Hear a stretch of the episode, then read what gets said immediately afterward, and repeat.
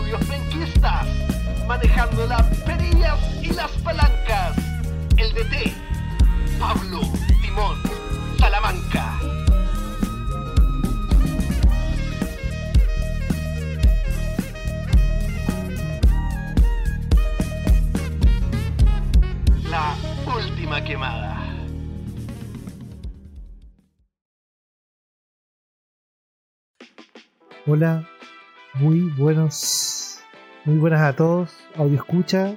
Eh, me presento. Eh, estamos en un capítulo, el primer capítulo de La Última Quemada.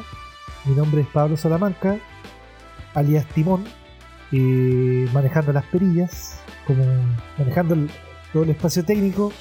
Este es el primer intento de nuestro podcast. Les presento aquí en el micrófono 2 a Julito Vinimeli. Hola, hola, aquí micrófono 2, micrófono de la Vega, grabando con mucha calidad. Genial. Y en nuestro micrófono 3 tenemos a Javiercito Canifru. Buenas, buenas, chiquillos, chiquillas, chiquilles, todos. Eh, bueno, primero antes que empecemos el capítulo vamos a contar un poco quiénes somos. Así que yo creo que le voy a dar partida al micrófono número 3, Javier Canifru, para que se presente y diga un pequeño perfil. Buenas, eh, bueno, ya van a presentar el nombre, Javier Canefil. Soy profesor de historia cesante en este momento. Eh, ¿Qué puedo decir de mí? Me gusta mucho el rock, el punk, el metal. Eh, ideología política, creo que es importante decirlo. Eh, me gusta mucho la idea de Henry Buchin, del anarquismo en general, de izquierda. Y mira, si hay que quemar algo, hay que quemarlo todo. ¿no? bueno, eh, Julito, ¿qué nos tienes que contar de tu vida? Bueno, hola. Eh, profesor de historia también. Bueno, hay que decir que somos los, fuimos los tres compañeros, pues. Sí, Hay que decir, no vamos a decir la universidad, Mejor no. porque no nos paga nada. De hecho, todavía le estamos pagando a esa maldita universidad. Pero eh, fuimos los tres compañeros, somos los tres profes de historia, y en este caso soy yo el único con trabajo. aplauso. aplauso. Estadísticamente un tercio. Eh, como diría Piñera, aplausos. Eh, al igual que el camarada Canifru, ¿cierto? Concordamos en la misma ideología política. El único que aquí amarilla es el micrófono 1. Te doy el paso a Pablo Timón Salamanca. bueno, eh, no sé si amarillo, no creo que sea amarillo. Colorado, rojo, colorado, ¿no? digamos.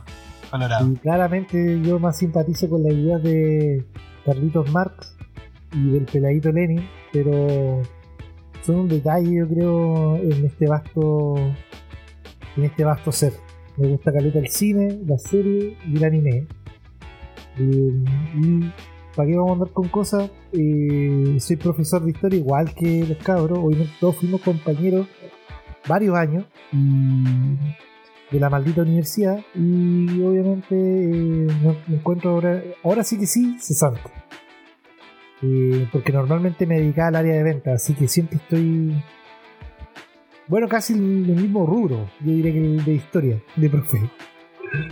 Cuenteando nomás, así que... Y este, bueno, ah, vamos a advertirles claramente que ya nos presentamos con nuestras ideas políticas y todo, y claramente somos huevones que nos vamos por la tangente. Nos vamos muy lejos. si podemos hacer un, un giro así en, la perpendicular del tema que estamos hablando, lo vamos a hacer. Para Eso es bueno. Un árbol con muchas, muchas ramas en este capítulo. Exacto. Nos vamos, nos vamos bastante por la rama, como podrán darse cuenta.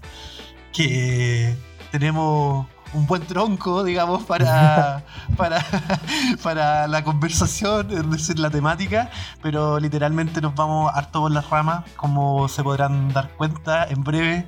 Y también, digamos que si tenemos un tema en, en específico, terminamos hablando de varias otras cositas más. Y es nuestro primer intento, hay que, hay que dejarlo claro, ¿ah? Sí. De todos los errores de audio que vamos a tener, todos los errores de, digamos, del hilo conductor de nuestra conversación, pero ahí de a poquito vamos a ir mejorando, ¿cierto? Claro. Cagándolas aprende. Así es. claramente sí. Eh, bueno, igual este proyecto, la última quemada, claramente, o sea, la idea pri- principal es que también agotemos esa última quemada del, del facito que, que queda. Y hablar de estos temas que a veces en volada entre amigos se te van, vamos a tratar de que no, no irnos tanto por la, por la enredadera, sino que sacar el, el, el leño como se debe. Pero bueno, esa es la idea, conversar, que sea una grata compañía en momentos, ¿cachai? De encierro. Es una conversación entre amigos que vamos a intentar estructurar un poquitito, pero no deja de ser eso, una conversación entre ex compañeros, ¿cierto? Y amigos sobre las temáticas, diferentes temáticas, por cierto que vamos a ser bien misceláneo al respecto, Sí. ¿o no? Claramente, claramente. Porque Canifru, preséntanos nuestro primer tema. Bueno, el primer tema que vamos a tratar en realidad es un análisis de nuestra sociedad a través de un caso puntual, de un hecho en específico, esta ópera de Nano Calderón su familia, le apuñala al papá, el papá joteándose a, a la mina. Tremendo. Y a partir de este, de este suceso muy mediático, muy, querido del jet set chileno, podemos desglosar muchas cosas de nuestra sociedad, de cómo esta, la cultura se mueve desde los círculos sociales más altos a lo bajo y viceversa. Y vemos esta, esta también diferenciación que hay entre uno y otro, lamentablemente, en la justicia, en donde Memito Calderón obviamente ha tenido un trato preferencial a lo que son, no sé, la gente que vende lechuga en la calle o gente pobre frente a las instituciones del Estado. Y así sucesivamente. Claro. Bueno, y ahí va a ir nuestro análisis particular de este caso de Nano Calderón, de cómo se ha desenvuelto y lo comparamos con, ¿cómo decirlo? Eh, con otras particularidades de- del arte, de la sociología, analizar un contexto histórico casi de, de, lo- de estos hechos que a mí me parecen particularmente graciosos, disfrutables para como casi Oye. Eh, hay, que, hay que mencionar que, siendo bien ñoños, hicimos un análisis de este caso particular, de lo particular a lo general. Nos fuimos, ¿cierto? Conversando. Y, y estructuramos, intentamos por lo menos, Exacto. intentamos estructurar nuestra, nuestra conversación en tres líneas, que al final fueron mil, pero en un principio eran tres, que era la comparación de esta historia, de esta tragedia con la ópera, ¿cierto? Y luego también la figura eh, psicológica de matar al padre, ¿cierto? ¿Cierto? Estuvimos conversando al respecto. Y también lo que hacía referencia a la circularidad cultural. Como este personaje de la elite chilena eh, toma, tomó cierto, ciertas características, podríamos decir, de, de una cultura que no era la suya. Así que. Y eso, pues, cómo, cómo, cómo se mueve esta circularidad cultural que es un concepto también que se trabaja. El queso los gusanos salió por ahí, para los entendidos. Italiana. Microhistoria total. Sí. Ir de la, de la particularidad a lo macro. Bueno, eh, y en esta di- análisis de diversas aristas nos vamos a ir. Yo espero que disfruten el capítulo. Nos disculpamos de antemano de las fallas técnicas, de nuestra falta igual de, de conocimiento en algunas áreas, porque vamos a decirlo así, eh, preparamos el podcast, pero no somos expertos en todo. No somos los más sabiondos, por eso somos hartos ñoños, pero no somos eruditos. Así que los dejamos con el primer capítulo y vamos a ir con la intro. Chao, chao. O sea, nos vemos.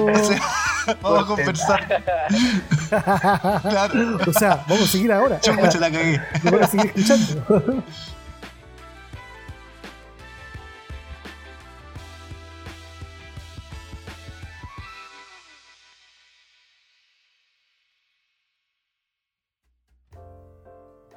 Entonces, cabrón, em- empezamos.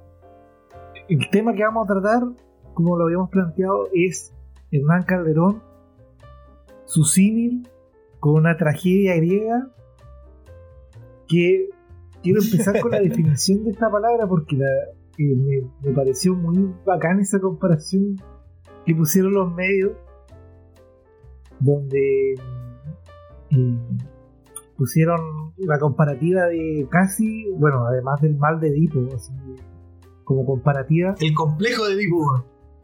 eso. Eh, pusieron, lo compararon con la tragedia griega, que es una forma literaria, teatral o dramática de lenguaje solemne, cuyos personajes protagónicos son ilustres y se ven enfrentados de manera misteriosa, invencible e inevitable a causa de un error fatal o condición de carácter. Contra un destino fatal. Oye, pero Timón, Timón, pon- ponnos, pon- en contexto. Ponnos en contexto. ¿Qué pasó? Cuéntanos, ¿qué pasó? Ya, No lo sabemos. los hechos se producen eh, de la siguiente manera. Hace unas par de semanas atrás, eh, 5 de junio tengo aquí yo anotado los casos. Hicieron, hicieron la tarea. Si vamos a hablar, weón, hablemosla bien, pues, weón. bueno, el 5 de julio o 5 de agosto no era. Junio fue. Es que lo que pasa es que ese caso mediático, weón. La weá va más allá, tiene varios hechos. Mira, 5 de junio de este año, Nanito Calderón llega a la casa con una pistola Glock y pega unos disparos que no le da al viejo. Así que ahí se le imputa el, el primer ca- cargo que sería parricidio frustrado. Ah, primero le había pegado unos disparos. Pero no le ayuntó, weón. Ah, ya, pero eso fue antes de la puñalada. ¿El mismo día 5 o otro día? junio. No, 5 de junio de este Ah, año. Ya. 6 de junio de este mismo año llegó a la casa con una cortapluma tipo mariposa y eh, rompiendo algunas cosas, ropa. Y ahí se le pone eh, cargo de eh, violencia intrafamiliar. Y el 11 de agosto fue, el, digamos, lo que trascendió ya con el. con el te voy a matar, y la selfie, güey. Y Entonces fue, todo el, fue, y todo el chamullo. fue una escalada de violencia entonces. Sí, bueno, y esta voy a escalar más todavía porque el 12 de agosto se allana el departamento de Nanito. Se le encuentra una pistola, una escopeta y municiones. Y Sí. si bien tenían, tenían autorización, pero no de Nanito, weón. Ahí se escucha medio cortado el canifluo, ¿no? Sí, pero eh, esto da lo mismo porque No, después la grabación Ah, está bien. tiene origen Canifru no suena cortado. Ya, y el 12 de agosto entonces se le encuentra esta pistola, la escopeta, que están por nombre de El Viejo. Entonces ahí se le imputa tenencia ilegal de armas también, pues. Porque él las sea- tenía, no el papá, pues. Y esta escalada de. Bueno, el preámbulo, lo que declara la polola de Nanito Calderón, de cómo se origina el hecho que al final salen los medios, explota y que la zorra, es que Nanito Calderón estaba con la polola eh, en otra parte, en un departamento de Las Condes, en un condominio, y Nanito Calderón estaba revisando el celular de la polola. ¿Ya? Acuérdense de este hecho. Nano Calderón Ah, ya, estaba revisando el celular de su polola y le encontró las conversas con el viejo y saca unos pantallazos y sale. Así, según lo que declara la polola, es que sale de la casa, se va del departamento en busca, se presume, porque al final lo, lo que sucede, en busca del viejo. Oye, espérate, pero ¿qué decías el celular, weón? ¿Qué mensaje había? Eso es lo que yo traté de buscar eh, en internet, si que estaban estos pantallazos ya filtrados, porque ayudarían claramente para la opinión pública sobre los comentarios de Nanito Calderón. Pero no los encontré, lamentablemente, pero lo que se presume es que había mensajes de acoso por parte del papá a, a la pareja de Nanito Calderón, hijo. Oye, Bueno, hay que decirlo que la, la pareja de Nanito puso una denuncia por acoso sexual al viejo. oye, pero la, chica esta no, no, no le había dicho nada, nada al, al pololo. No. Sí, sí se sabía por lo que yo tengo. O- o supo cuando parece, leyó los mensajes. Ahí creo Y- que fue el detonante. Ahí está la confusión. Yo creo, yo por lo que leí por las declaraciones de la polola, es que Nano Calderón se entera de este supuesto acoso a la polola y en el momento que ve los mensajes en el celular. Yo, sea, claro, y eso, Y ahí, ah, eso, ya. eso le da más sazón, Pero- le da más sazón a esta ópera. Nosotros nos estamos burlando Sí, de esta tragedia, de alguna manera, pero toda sazón. una tragedia griega. Porque, claro, ya tenemos una profundidad, ya no estamos hablando de este acontecimiento de qué tipo de personaje es. ¿Cachai? Revisarle el celular a la polola y encima pillarse con estos mensajes. El solo hecho de, de revisarle el celular ya es más que cuestionable. Sí, o sea, eso mismo yo creo que igual hay que No, dejarlo para más adelante, historia, revisar el perfil del, del sujeto, pero sigamos Ya, con la vale. historia. El loco va derechamente al, al edificio donde vive el viejo, sube el ascensor. y En el ascensor, en los videos, se muestra que se trastoca por ahí, se revisa los pantalones a ver si es que poseía el arma blanca y el arma de fuego que supuestamente le dio utilizar solo para amenazar al viejo, según lo que señala eh, nuestra querida Raquel Argandoy, Tu alcaldesa. la Uh. ex alcaldesa de Petrasco. ella revisa, eh, por lo que ella comenta, la intención de Nanito nunca fue herir al papá, sino más bien enfrentarlo. Y en un arranque de furia, eh, eh, ataca al padre, que el padre estaba en la ducha. para que se haga la, Sí. imagen de usar el viejo, eh, Don Héctor, Don Hernán Calderón No, está en pelotitas. Toallita. Yo creo que se merecía una puñalada. Entonces igual apoya y tenía este mensaje detrás de a la polona con, de cochineo. Igual se te puede subir. Iba iracundo. Iba iracundo. Sí, po, se te puede escapar la ira. Los, los iracundos ahí. ¿no? Entonces ahí lo ataca. ¿Qué es lo que le pasa al viejo? ¿Cuáles son las ideas que tiene? Porque tiene se- dos tendones ay, espérate, espérate, informe. Tenía un cuadernito ahí con todos tus datos, weón. Tengo aquí anotado mi apunte. Hizo la tarea, Hice la tarea. tarea, hizo la tarea. Muy bien, muy bien. Mateo. Hice la tarea. Entonces, Don Ilústrenos. Hernán Calderón resulta con dos tendones cercenados, termina con más de 50 puntos en las manos y con riesgo de perder movilidad. Ah, o sea, el loco puso las manos debajo, weón. ¿Cierto? Para protegerse y ahí Sí. el loco le. Sí, pues ahí sale la clásica del meme. eh, ¿Qué te pasa, weón? Soy tu padre. Tal Star Wars así. Ahí, La frase, 50 pero puntos, ahí- weón. Y el incidente involucró, como decía el Caniflu, armas de fuego y un arma cortopunzante. Qué Bueno, después de, que, del- de este ataque iracundo. Oye, pero las puñaladas fueron en la mano, ¿no? ¿O fueron en el cuerpo también? Eh, y que fue con intentos de apuñalarlo al cuerpo del padre. Ya, pero le cortó las manos, ¿no? Cor- Lo dañó principalmente en las manos. Las lesiones, por lo que se señalan los informes eh, de la, a la prensa, son principalmente a las manos de, de Hernán Calderón, del abogado. Del De abogado. Calderón padre. Hay que De hacerlo Calderón ¿eh? padre y Calderón hijo. Así le vamos a poner.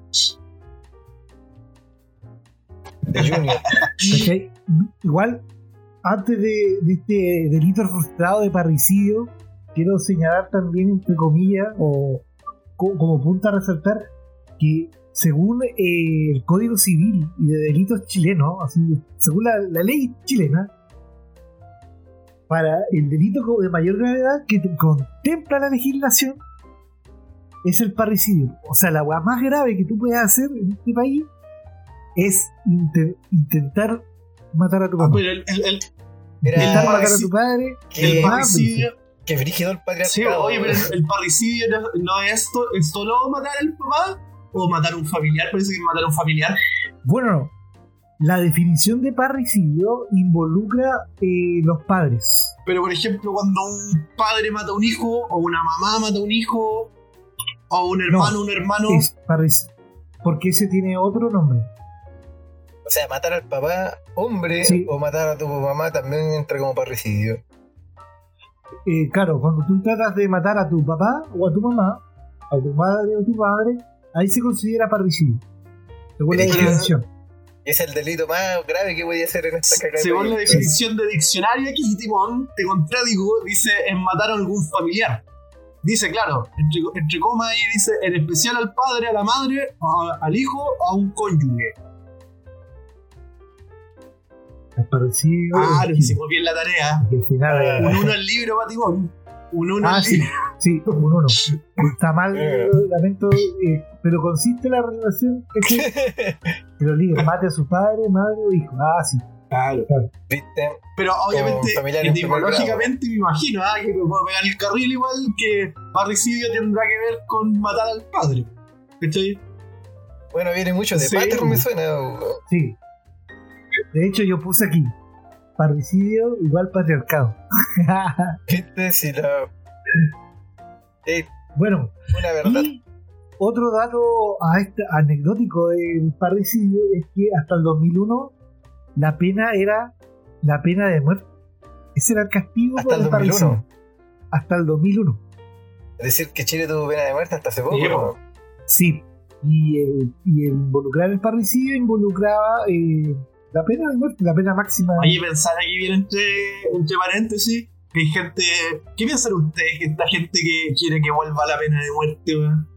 ¿Qué opinión tienen al respecto? Mira, yo puedo opinar de que no le confería la pena de muerte a unos juzgados, weón, que son súper corruptos, a una policía que planta eh, evidencias falsas, weón, testigos falsos, testigos secretos, weón.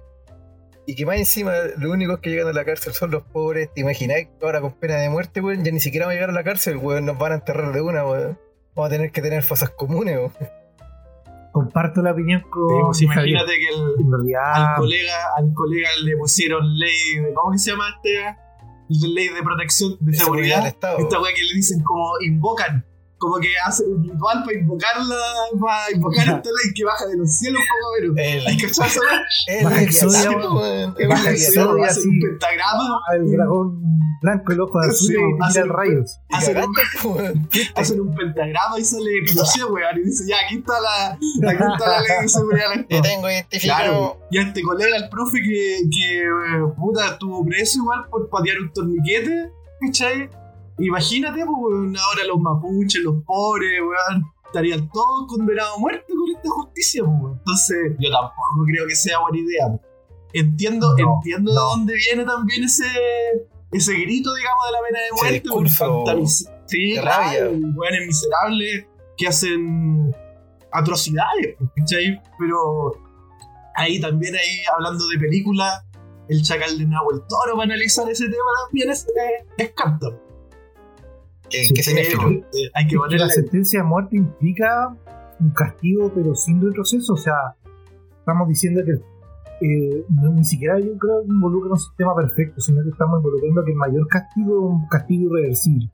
No hay posibilidad al error. Tú condenas a alguien a la muerte y no lo tienes como traer de vuelta, ¿no? O de que este mismo se arrepienta de lo que cometió. De que tengamos la oportunidad de poderlo reintegrar a la sociedad. ¿Cachai? Es de, yo siento como de una sociedad igual que siempre ha vivido con objetos descartables, ¿no? No, no entiende la- el valor de la vida humana ¿Cachai que- realmente, porque la pena de muerte es eso. Es sentir que estáis desechando simplemente un producto, pues no, y no es así. ¿Cachai? Que en Gringolandia está una ONG, creo que es una ONG que se llama Proyecto Inocente. ¿cachai? Que es con como un grupo de abogados, investigadores, que los compadres y comadres eh, investigan eh, eh, delitos, ¿cierto? De, de locos que están condenados a muerte. ¿cachai? Y como no sé, como en el 70% de los casos, ¿cachan? Que los locos no eran los culpables. Y hacen todo, pero weón, es un porcentaje gigante. Es mucho ¿Dónde? más allá del 50%.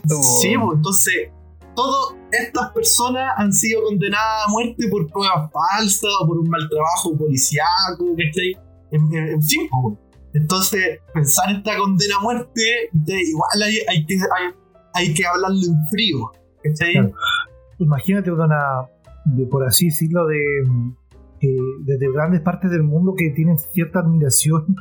Incluso yo diría que yo por mi parte tengo caleta de admiración por, lo, por los sistemas investigativos que tienen los gringos, eh, sobre todo por, lo, por lo- cómo se plantean las películas y todo, pero los locos igual cometen caleta de errores. Esto del proyecto Inocencia igual ha estado mostrado en Netflix en sus documentales Sí, pues, tiene, una serie de documentales eh, donde presenta eh, el reestudio y reapertura de muchos casos porque eh, las pruebas no son eh, 100% fehacientes, hay problemas con los testigos, etcétera. Sobre todo porque para el, y la justicia norteamericana ahí mismo lo explican que el ADN hace un- una revolución prácticamente en el sistema judicial penal gringo.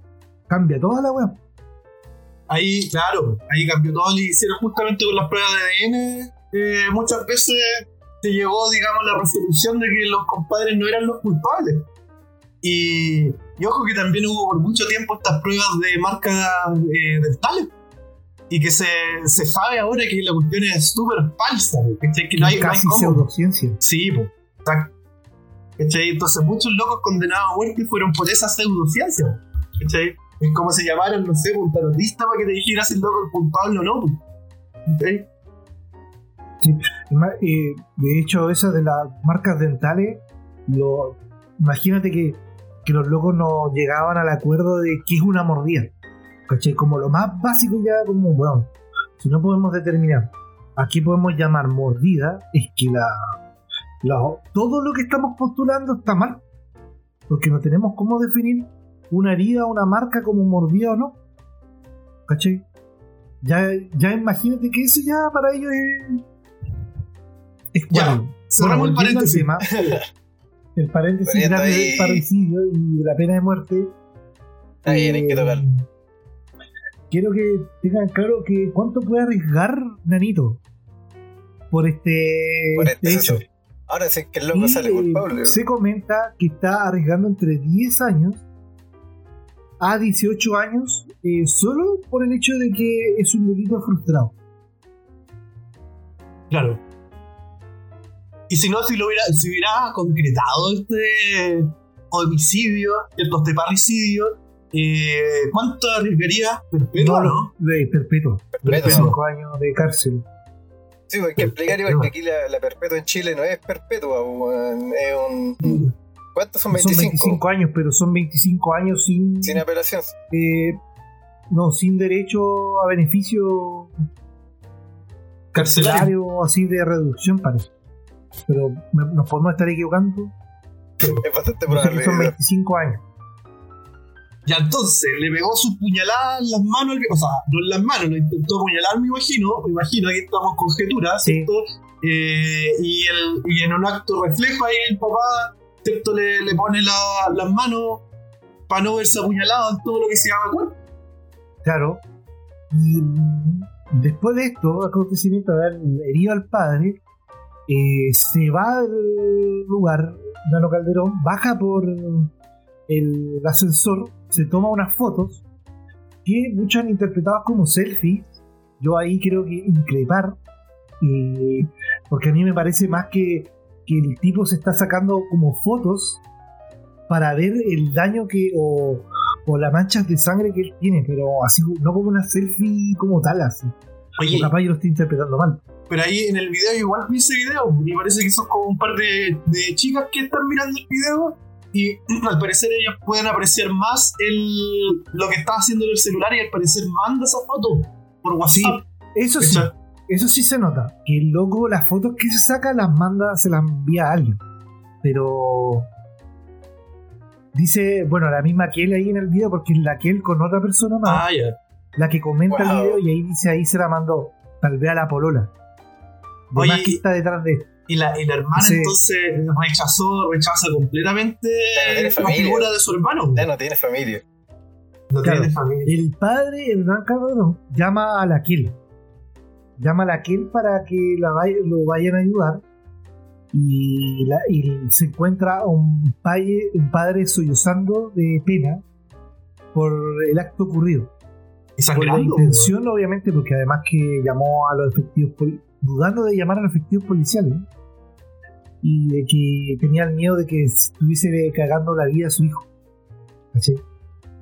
Y, y, bueno, Nano Calderón, por lo que yo sé después, eh, escapa, por así decirlo, va a buscar la polola, va a sollozar a los, a la, bajo la falda de la madre, y la madre lo que lo intenta internar, ¿cachai? En,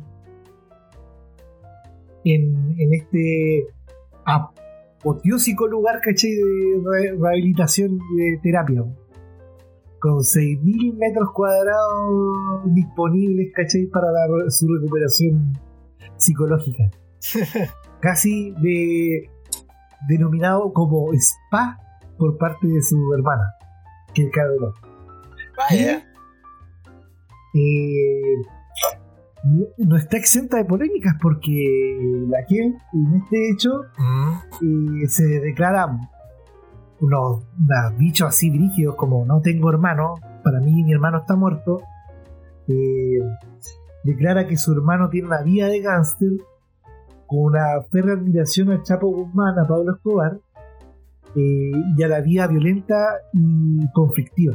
Cacha, fuertes declaraciones de modelo Sí, a seguir. Con arranque, sí, con arranque eh, profundo de, de, de violencia, ¿cachai? Y de ir a iracundo. Oye, aquí ya pongo otro, otro punto sobre la mesa. ¿Ah? Eh, ¿Qué hacer con esto, ocupando la, la terminología de la abogada, ¿cierto, Calderón? Eh, con estos delincuentes. Porque mira, aquí este, esto es como casi un, un cliché que tienen los cuicos. Cada vez que se pegan alguna cagada, ¿cierto? ¿Dónde? Al, al psiquiátrico, ¿cierto? Y estos psiquiátricos de lujo. ¿Cachai? Sí, Ellos van a la Eh, clínica, weón, van a la cárcel. pues. Claro. Entonces, el tema, ¿qué hacer, por ejemplo, cárcel? ¿Qué hacer con los delincuentes? Como era que saquemos, estafemos del cuquerío.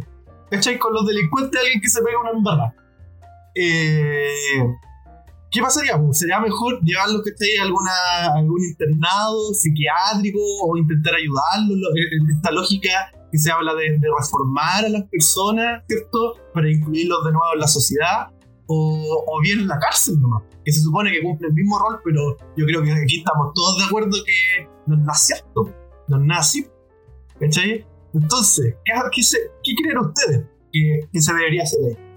Uf, difícil, ¿eh? Bueno, Uf, es que está difícil. Porque, bueno, Nano Calderón hay que decirlo así. El loco tiene una admiración por el delincu el delinquismo. El loco, no sé en qué bola estará hasta en una parada así de.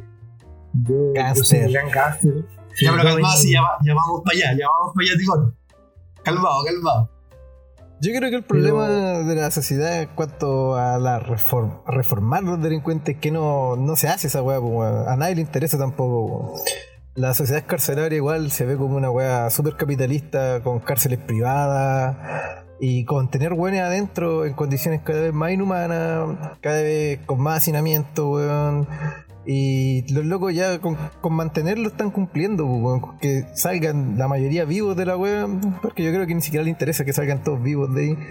Eh, generan plata, pues, cero las cárceles generan plata. Y todo lo que genere plata se mantiene y da lo mismo si.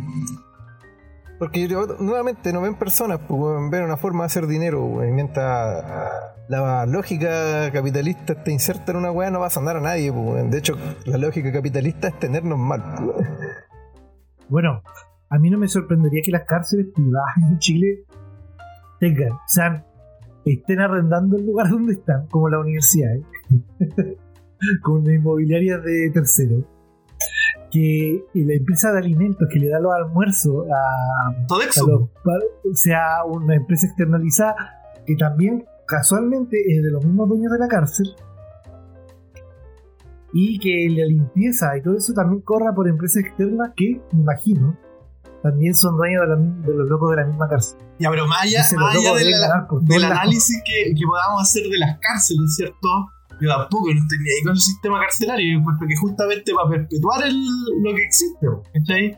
Nació como una herramienta el- de dominación. Lo creo yo, lo creo yo así. Pero Maya, ¿qué creen ustedes? ¿Por qué pasaría, por ejemplo, cuando algún compadre o comadre se pega una embarrada de tal, de tal magnitud como la que se pegó Nanito Calderón? ¿Cachai? ¿Qué habría que hacer con estas personas? Más allá ¿Qué del cuquerío, hacer? zafémonos del cuquerío. Sí, no, aquí ya estamos, no estamos hablando del cuquerío, estamos hablando de Sí. personas, pues. Sí, pues, claro. una weá más universal. Eh, es complicado, weón, es complicado Ah, decir, mira. entrar porque ahí tienes que ponerte de repente, ¿cómo lo ves tú de afuera? weón? ¿Qué pasa si no conoces a las personas, weón? Decir, no, yo al loco no lo mató, se puede reinsertar en la sociedad. weón. ¿Qué pasa cuando te lo dice un familiar de la víctima? weón? Sí, claro. Eh, piensa, pueden pensar muy distinto. weón. Entonces aquí tenemos que entrar a casi de consenso dentro de las comunidades en las que estamos insertos. Casi como Porque, por un ejemplo, yo un discurso al respecto, pero si es que me llegara a pasar algo a mí o a algún familiar, eh, obviamente yo encuentro que eh, no actuaría con mucho raciocinio, ¿cierto? Porque lo, lo experimento, yo, ¿cierto? En carne viva. Pero, por lo mismo, eh, viéndolo desde afuera, yo encuentro que no- quizás no es mala opción esto del, de la salud mental, ¿cachai? frente como, como casi como reaccionar igual un poco a, esto. Pues, sí, obviamente son situaciones que se pueden evitar, sin duda. Pero si es que llegan a ocurrir, porque yo encuentro que sí- siempre van a seguir ocurriendo este tipo de, de, de situaciones. Sea en la sociedad que, que vivamos van a ver eh, actos por el estilo. Tipo, de violencia. Bueno, hay que analizarlo bien. Hay que analizar los contextos de cómo se involucra este hecho. Suponiendo que se involucra un hecho parecido al de Hernano Calderón, eh, hay que esperar igual la resolución de otro juicio, que es el tema de si de verdad o no cometió el acoso a la polola, pero tampoco justificaría el actuar de Haría más comprensible el hecho, pero de todas maneras igual necesitáis una eh, para este sujeto un apoyo psicológico al respecto. Eso no podemos dejarlo ajeno. Y ya claro, nos burlamos del tema de que el loco prácticamente se va a ir a un paraíso de spa, pero es que sí necesita el apoyo psicológico al respecto. po. es que el tema es que lo necesitan todos. Suponemos que después a este tipo, después de que cumpla eh, la, la, la ilación de libertad, de- de perder esa condición, lo vamos a tener que reintegrar a nuestra sociedad para que sea un sujeto que nos siga aportando. Porque si no lo podemos llevar a cabo con los supuestos, los, los, los- apoyos requeridos, no sacamos nada por mandarlo a la cárcel, porque después lo vamos a tener igual de vuelta en la calle y cometa otro crimen igual o peor. Sí, po. Ahí está un poco volviendo a lo que decía Caniflu, por ejemplo, que esto del capitalismo. La industria de la salud y en específico también la salud mental, que es algo transversal que literalmente todos y todas necesitamos. Todos. ¿Cachai? Eh, ¿Y quién tiene acceso a eso? Porque puta que son caros. ¿Cachai? Puta que son caros tener cierto acceder, cierto a terapia o, o salud mental eh, así, ¿cachai? Porque tenéis que pagar, ¿cachai? Y, y, Claro. y no es barato. Entonces, lo que, lo, que tiene que se convierte en un privilegio. Exacto, Sí, porque tú de repente te pagas una sesión. derechos weón. Deberían ser derechos que deberían estar eh, asegurados por parte del Estado. ¿cachai? La salud pública debería tener esa posibilidad de garantizar ese tipo de tratamiento. Pero es que igual, No me metáis de- nada al estado aquí, ya, Pero- sí. La- finalmente son los sistemas de salud, ¿cachai? Que los que deberían tener esta facultad, tener esta posibilidad dentro de sus ramas Sí, pues debería. Para pues. No, poder sí, hacer- claro. Sí, sí, sí, entiendo, entiendo. Que en el papel se aguantan muchas cosas, pues weón. se supone que el Estado es garante de educación, de salud, de seguridad y De un medio ambiente limpio, weón. y creo que este Estado, por lo menos el Estado chileno, weón, y creo que todos los Estados en general que tengan eh, un mínimo de ápice capitalista, weón, hacen todo lo contrario, weón. Se, se encargan de que nada de eso suceda, weón. De que se vuelva Claro, un privilegio. En este sistema jerárquico, los de arriba nomás, ¿cierto? Los de arriba de cuiquerío. pública, me refiero. Claro. Entonces tenemos esa discusión igual, la discusión de la salud mental, yo creo, este, por eso lo planteaba, yo creo que igual es necesario. Igual, obviamente, eh, eh, puede ser un poco polémico, porque si, si te pasa a ti alguna situación, o insisto, algún familiar, eh, obviamente querés ver esta, esta natural, ¿cierto? Necesidad de venganza de repente De castigo. de castigo, es natural. Pues, si desde ahí los romanos decían ojo por ojo. Los romanos eran, ¿no? Sí. Ojo por ojo. ¿Cachai? Entonces una, una por una, diente por diente. Ojo por ojo y el mundo queda. Ojo, por- ojo por ojo y el mundo quedará ciego, decían por ahí. ¿no? También, pues. que era la ley babilónica Pero, sumeria así, clásica así, raja- de raja tabla, ojo por ojo, diente por diente. claro. De dirigido. Entonces, ¿será eso, ¿será eso lo que necesitamos, no?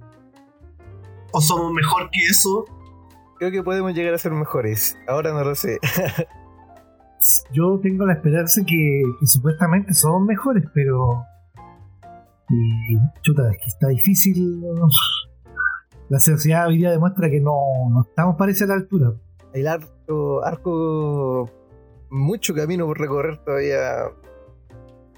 Sobre todo en el ámbito de la educación. Pues, al final por ahí parte todo, dicen, ¿no? Es que, es que ahí está la cosa, pues, ahí está la cosa. ¿Cierto? Yo creo la madre que, obviamente, para vivir en, un- eh, en- para crear, ¿cierto? Y para vivir en un mundo libre y justo, hay que eh, aprender, ¿cierto? Más que educar, aprender a vivir en un mundo libre y justo. ¿Cachai? Es súper importante. Hoy día el sistema de educación un sistema se supone que diseñado para que sea el lugar donde la gente aprenda, ¿cierto? Eh, pareciera que es el lugar donde menos aprendemos, donde perdemos la pasión, ¿cierto? Nuestras ganas por aprender cosas.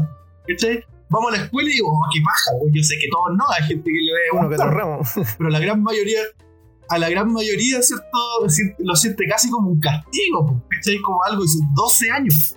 12 años, ¿cachai? 9 meses al año, de 8 de la mañana a 5 de la tarde, weón, ¿cachai? Eh, durante 5 días de la semana.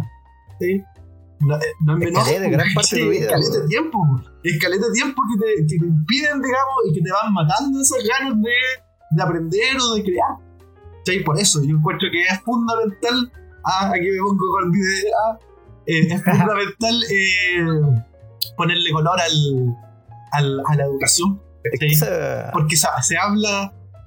eh, se habla siempre mm, de metodología, ¿cachai? Ay, el constructivismo, todo el tema. Ay, y mil, mil metodologías, pues Montessori. Pero ¿de qué sirve eso dentro de un sistema educativo diseñado en el siglo XIX? Eh, ahí está la de que- el siglo XIX, weón. de que la weá sale de arriba, el- nuevamente, pues del cuiquerío quieren bajarnos, weá. Y obviamente no podemos desarrollar ideas, porque esas son muchas ideas, en contextos diferentes, sobre todo en contextos de vulnerabilidad. Claro.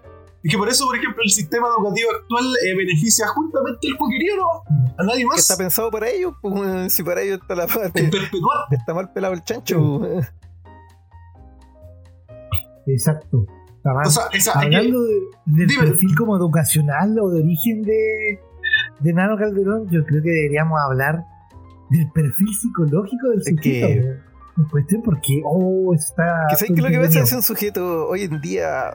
Nano Calderón no es el único, pues, weón. Nano Calderón es conocido porque eh, hijo de la Raquel, de Calderón abogado, viejo ese. Entonces, el loco, claro, tiene pantalla, pero ¿cuántos Nano Calderón andan sueltos por ahí y descuiqueríos y así como de la pobla, pues, weón? Porque aquí se da un fenómeno bastante mm, peculiar.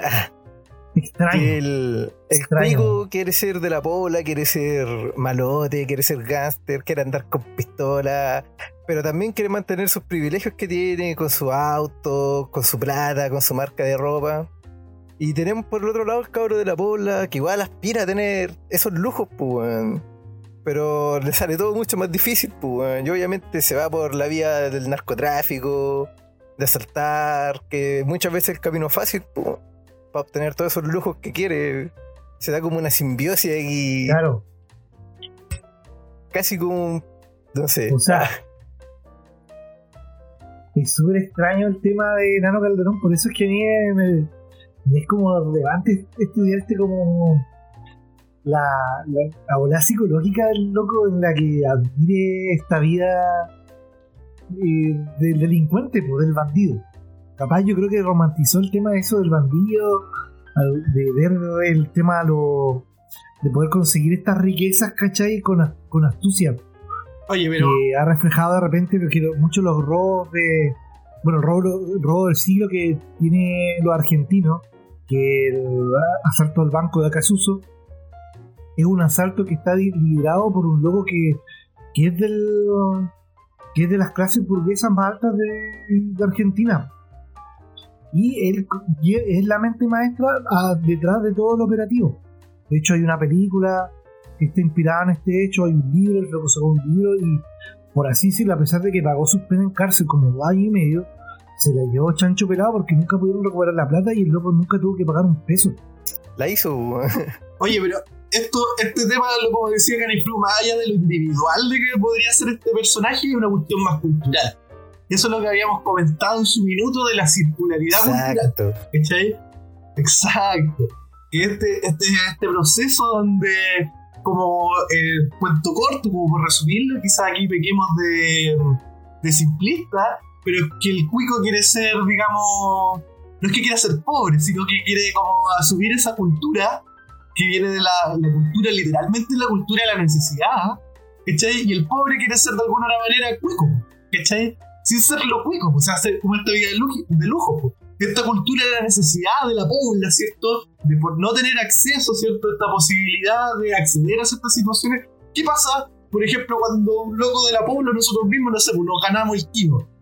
Muy posiblemente nos vamos a empezar a gastar lucas como locos, ¿cachai? A tener acceso a todo eso que no, no nos fue negado, ¿cachai? ¿No? Andar, pegarse un viaje, comprarse la media casa, etcétera, etcétera. Quizás en específico no lo haríamos nosotros, pero eh, lo hemos visto, ¿cierto? Más Sí. alguna vez, ¿cachai? Claro, el, sentimiento de tener tranquilidad porque no, depen- no dependes del día a día. Claro, o, o por ejemplo de estos locos que, eh, músicos, por ejemplo, que, salen de la pobla empiezan a ganar lucas, igual, ¿cachai? El el weón. en la ropa, ¿cachai? ¿No? Eh, la zapatilla cara, la ropita, ¿cachai? Que andan como con 3 millones de pesos encima los locos, con pura ropa, ¿cachai? Entonces, esa viene esa circularidad, y que lo podemos ver en diferentes procesos, por ejemplo, la cueca, ¿cachai? La cueca nace del, campesinado, literalmente, pero después la asume, ¿cierto? El cuquerío, como ya estamos llamando, ¿cierto? Y la asume la hace el baile nacional. Y lo hace de. ¿No? Eh, eh, No solo un baile nacional, pues, lo hace Karen. un baile de salón, le quita toda su identidad, digamos, claro. que digamos Claro. chora, campesina, Sí. rota, y le da Sí, una Ya. Y hablando de Sí. puñaladas, la cueca nace en Ese en ese- en ese contexto. Ah, nace en el contexto donde ya te, te estaban tirando su paya, no le gustó la paya, pa, métale puñalada. Sí. Y el, el y, o por ejemplo, otro caso muy el teatro. El teatro también nace como de, de la plebe, por llamarlo de alguna manera, ¿cierto? Y después, por mucho tiempo, eh, estuvo aristocratizado, ¿cierto? Se convirtió en el teatro como en, en un bien, entre comillas, un bien cultural de lujo, ¿cachai? Y hasta el día de hoy, porque muy poco, muy poca gente va al teatro, ¿cachai? Claro, ¿No? como Existe- que teniendo el acceso ahora existen posibilidades como de para ir al teatro más barato, ¿cachai? Teatro a lucas o cuestiones gratuitas. Eh, la gente no va porque igual no lo encuentra algo porque está elitista. alejado de su realidad, pues, el teatro se alejó de la realidad. Sí. Pero vayan al teatro, Sí. cabrón, el que tenga la posibilidad, vayan porque Bueno, vale también hubo un tiempo que Es se recuperó el teatro obrero, sobre todo en la época de la Unidad Popular, dictadura Sí, los po. pobladores. Estos teatros itinerantes. El otro día, bueno, el otro día hace rato ya igual, pues, vi una obra de teatro igual exótica que como que, bueno, uno realmente siente las sensaciones, las emociones de los actores. porque vi una que se llama, eh, es del grupo que se llama La Otra Sí, Zapatilla, sí, creo, de aquí. de Alfonso Oh. Alcalde. Y buena, loco, buena, yo no, no podía creer la cuestión que Son buenos, estaba viendo. en una obra. ¿cachai? Graciosa, entretenida, buena, pues, weón. Y lo vimos gratis, ¿cachai? En el teatro aquí de Conce. La otra zapatilla no tiene también la de Víctor, No tengo idea, weón. Uh, la que uh. hicieron sobre Víctor Jara. Es posible. Me parece que sí, porque igual es una gran compañía. O igual no hemos oído la mea volada, así. Pero el tiempo. Oh, ahí hemos volví. hablado de. Un pequeño- un pequeño lapsus. ya, pero sí. El, el, Pero este- el tema Quiero siempre tomar es una esta comparativa, ¿cachai? Del teatro. Y claramente sí, hay una aristocracia, lo toman los pensamientos más aristocráticos, ¿cachai? En, en- en su origen, se vuelve más alejado del pueblo, eh, porque se saca de la calle principalmente el teatro y se lleva a estos grandes, a los grandes eh, espacios, a estos grandes teatros, por eso yo creo que se aleja A los palacios. a los pala- claro, se lleva se le lleva a, la- a los palacios de los mismos reyes, y ahí se empieza a aristocratizar el, como lo decías tú, no sé si es así la palabra, Yo tampoco. Sí, tampoco sé. como que le estamos inventando palabras.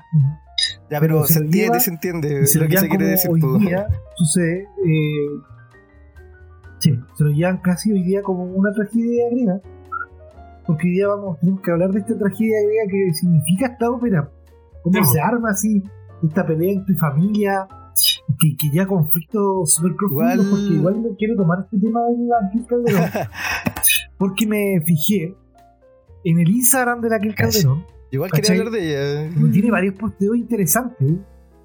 No sé si era necesario ver el Instagram, mi foto interesante, pero habían eh, textos que reflejaban como eh, eh, No tears left to cry, así como no hay lágrimas para llorar. Profundo. Se manda una, unos Qué pensamientos más o menos Sí, sí, sí. Claro, que, que fue, esto sucede todo el mismo día de, Wow. de los hechos. Eh, y eh, hay otro que, eh, que me olvidó cómo era que decía, pero que lo estoy buscando aquí de nuevo porque se me perdió. el tema. Pero por mientras buscáis, la lógica Sí, era sí, lo que mira, estábamos conversando era de, de, de esta De la misma circularidad. aquí tenía dentro de la misma familia tenía un ejemplo, aparte de Nano Calderón y su complejo de gángster, Paula Gang tenía a la Kel Calderón, pues. Tenía Sí, la. Kel Calderón que sacó Sí, un videoclip y un tema, yo creo que icónico de la circularidad mira. cultural total, pues. Me creo Panky. Me creo, Me pa. creo weón. Oye, no, pero sabéis que yo creo, Cariflu, que esa, más que ahí no va por la circularidad, po. yo creo que ahí va por el rollo comercial, pues. ¿Cachai? Ay, pero que igual tienes razón, ¿eh? porque obviamente ese rollo comercial apela, digamos, a vender a, a A cierto, grupo. a cierto nicho Sí, de po, personas. Y la loca toma algo de, Sí, po. de un, de un contexto completamente diferente a ella. Sale, en el videoclip sale como, digamos, una casa ocupa, algo que ella nunca va a tener que visitar, pues. Oye, ¿y, y esa canción de qué año, Buena eh? pregunta, busquémoslo al toque. A ver, la canción al tiro. Me creo punky y alternativa. Y la anarquía en mi forma de vida. 2008, Cacha, 2008. weón, cacho, weón. pero yo creo que es 2008. más antigua. 2008, es decir, el 2006 fue como esta primera del movimiento pingüino, ¿no? Sí, Fue el 2006 fue el ¿no? movimiento Sí, pero pingüino. este, este es el primer resultado, no, no sé si del 2000. del 2008. Me parece que es más antigua. Pero tiene que ser por ahí por el movimiento pingüino, y además que apelaba a eso, ¿cachai? Apelaba a esa, a esa jugada, todo un nicho, sí, Sí. aquí sale que fecha de lanzamiento 2008. Sí, 2008. Un par de años después. ¿no? Que llegó a los MTV, los 10 más pedidos. eh, la máxima posición fue el 10, el 6. Y en TV Video Music Award, quinto. Cacha, weón. Tuvo su repercusión, pues. Para bien o para mal. Sí, Ya, ¿y por qué, y digamos, y por qué esta loca cantó? ¿Cachai? ¿Por qué? Porque era hija de, ¿cachai? Y ahí viene como la, capitalización de la familia, como diría en ese video que pa- apareció varias veces en redes sociales del, Felipe Bello, que dijo: quien cambia dinero por felicidad no podrá cambiar felicidad por. O sea, no, es la. Quien cambia felicidad por dinero no podrá cambiar dinero por felicidad. ¿Cachai? Y vota así, pues. Yo supe que hace poco la, la Raquel Largandoña había hecho como una entrevista y al parecer cobró como para plantear todo lo que estaba pasando con su con su pupilo, con su hijo. Bueno, entre las otras frases de Abello fue que Hernancito, chiquitito, a tu padre matarás. Ay, ahí se- de. Se puso Nostradamus. no. Se puso Es que ahí es todo un Sí, mito griego ya la weá, pues. Estaba predestinado que esto sucediera. Tal Edipo Rey. Pero eso, esa, el complejo de Edipo no es como tener como eh, fantasías sexuales con la mamá, Es que sé que yo lo. Tiene que ver con Y, matar yo y también yo lo se involucra porque hoy día quien defiende a Hernancito Calderón es la mamá. Tipo, Si la mamá se le llorando y día diciéndole, por favor, no pudras a tu hijo en la cárcel. Eso del complejo de Edipo es Sí, Freud, ¿cierto? freudiano. Entonces- Es freudiano. Freudiano. Eh, Oye, igual que la idea de matar al padre. está, mira, también es Freud, una, una weá que me deja, pero loco, weón. Viste que no, no era tan superficial. No, para tema, Sí, nada. no. si tiene... Sí, Y Edipo Rey claramente es una clásica Sí. tragedia griega. de Sófocles. Sí, po. Pero Léanlo, léanlo. el. Sí, de Sófocles. de, de Sófocles. Pero no se acuerda tanto de la. Autor- pero sido alto clásico, weón. de- ay, es igual a todo. De El- hecho, incluso si, si tú lo veis como su desarrollo de, de como tragedia, tiene, tiene como tiene un prólogo, ¿cachai? Tiene parodos, ¿cachai? Como cantos largos, cortos, periodos como de tiempo de pausa, ¿cachai? Tiene varios episodios y, y- obviamente un un final para esta tragedia que, que todavía no lo podemos dilucidar, que todavía, porque todavía está en desarrollo este juicio. ¿Qué, ¿Se va a la ¿Saben cárcel va a ser o, o no? ¿Se queda en la cárcel o no se queda en la cárcel? ¿Qué, qué Es que yo creo que ese no va a ser el éxodo, ese no va a ser el final. Ese puede ser, puede ser el el clímax. de esta gran historia, weón. El punto álgido. Pero al final no lo sé. No, yo Yo creo que ese O sea, no, igual puede seguir la historia porque imagínate a un cuico de esta calaña, digamos, en la cárcel. En una cárcel común, Santiago, digamos. Porque no, Santiago, Yo creo que porque los cuicos, los cuicos por sí, lo general se van a la cárcel y muy pocas veces por delitos económicos. ¿Cachai? Y, y se van a esas cárceles como exclusivas. Los van a la cárcel, weón. espera, antes- No sé en qué país estáis viviendo. déjame tomar la misma idea que dijo Julio. Y eso nos lleva a una otra parte importante de la tragedia griega, y es el, el estacismo.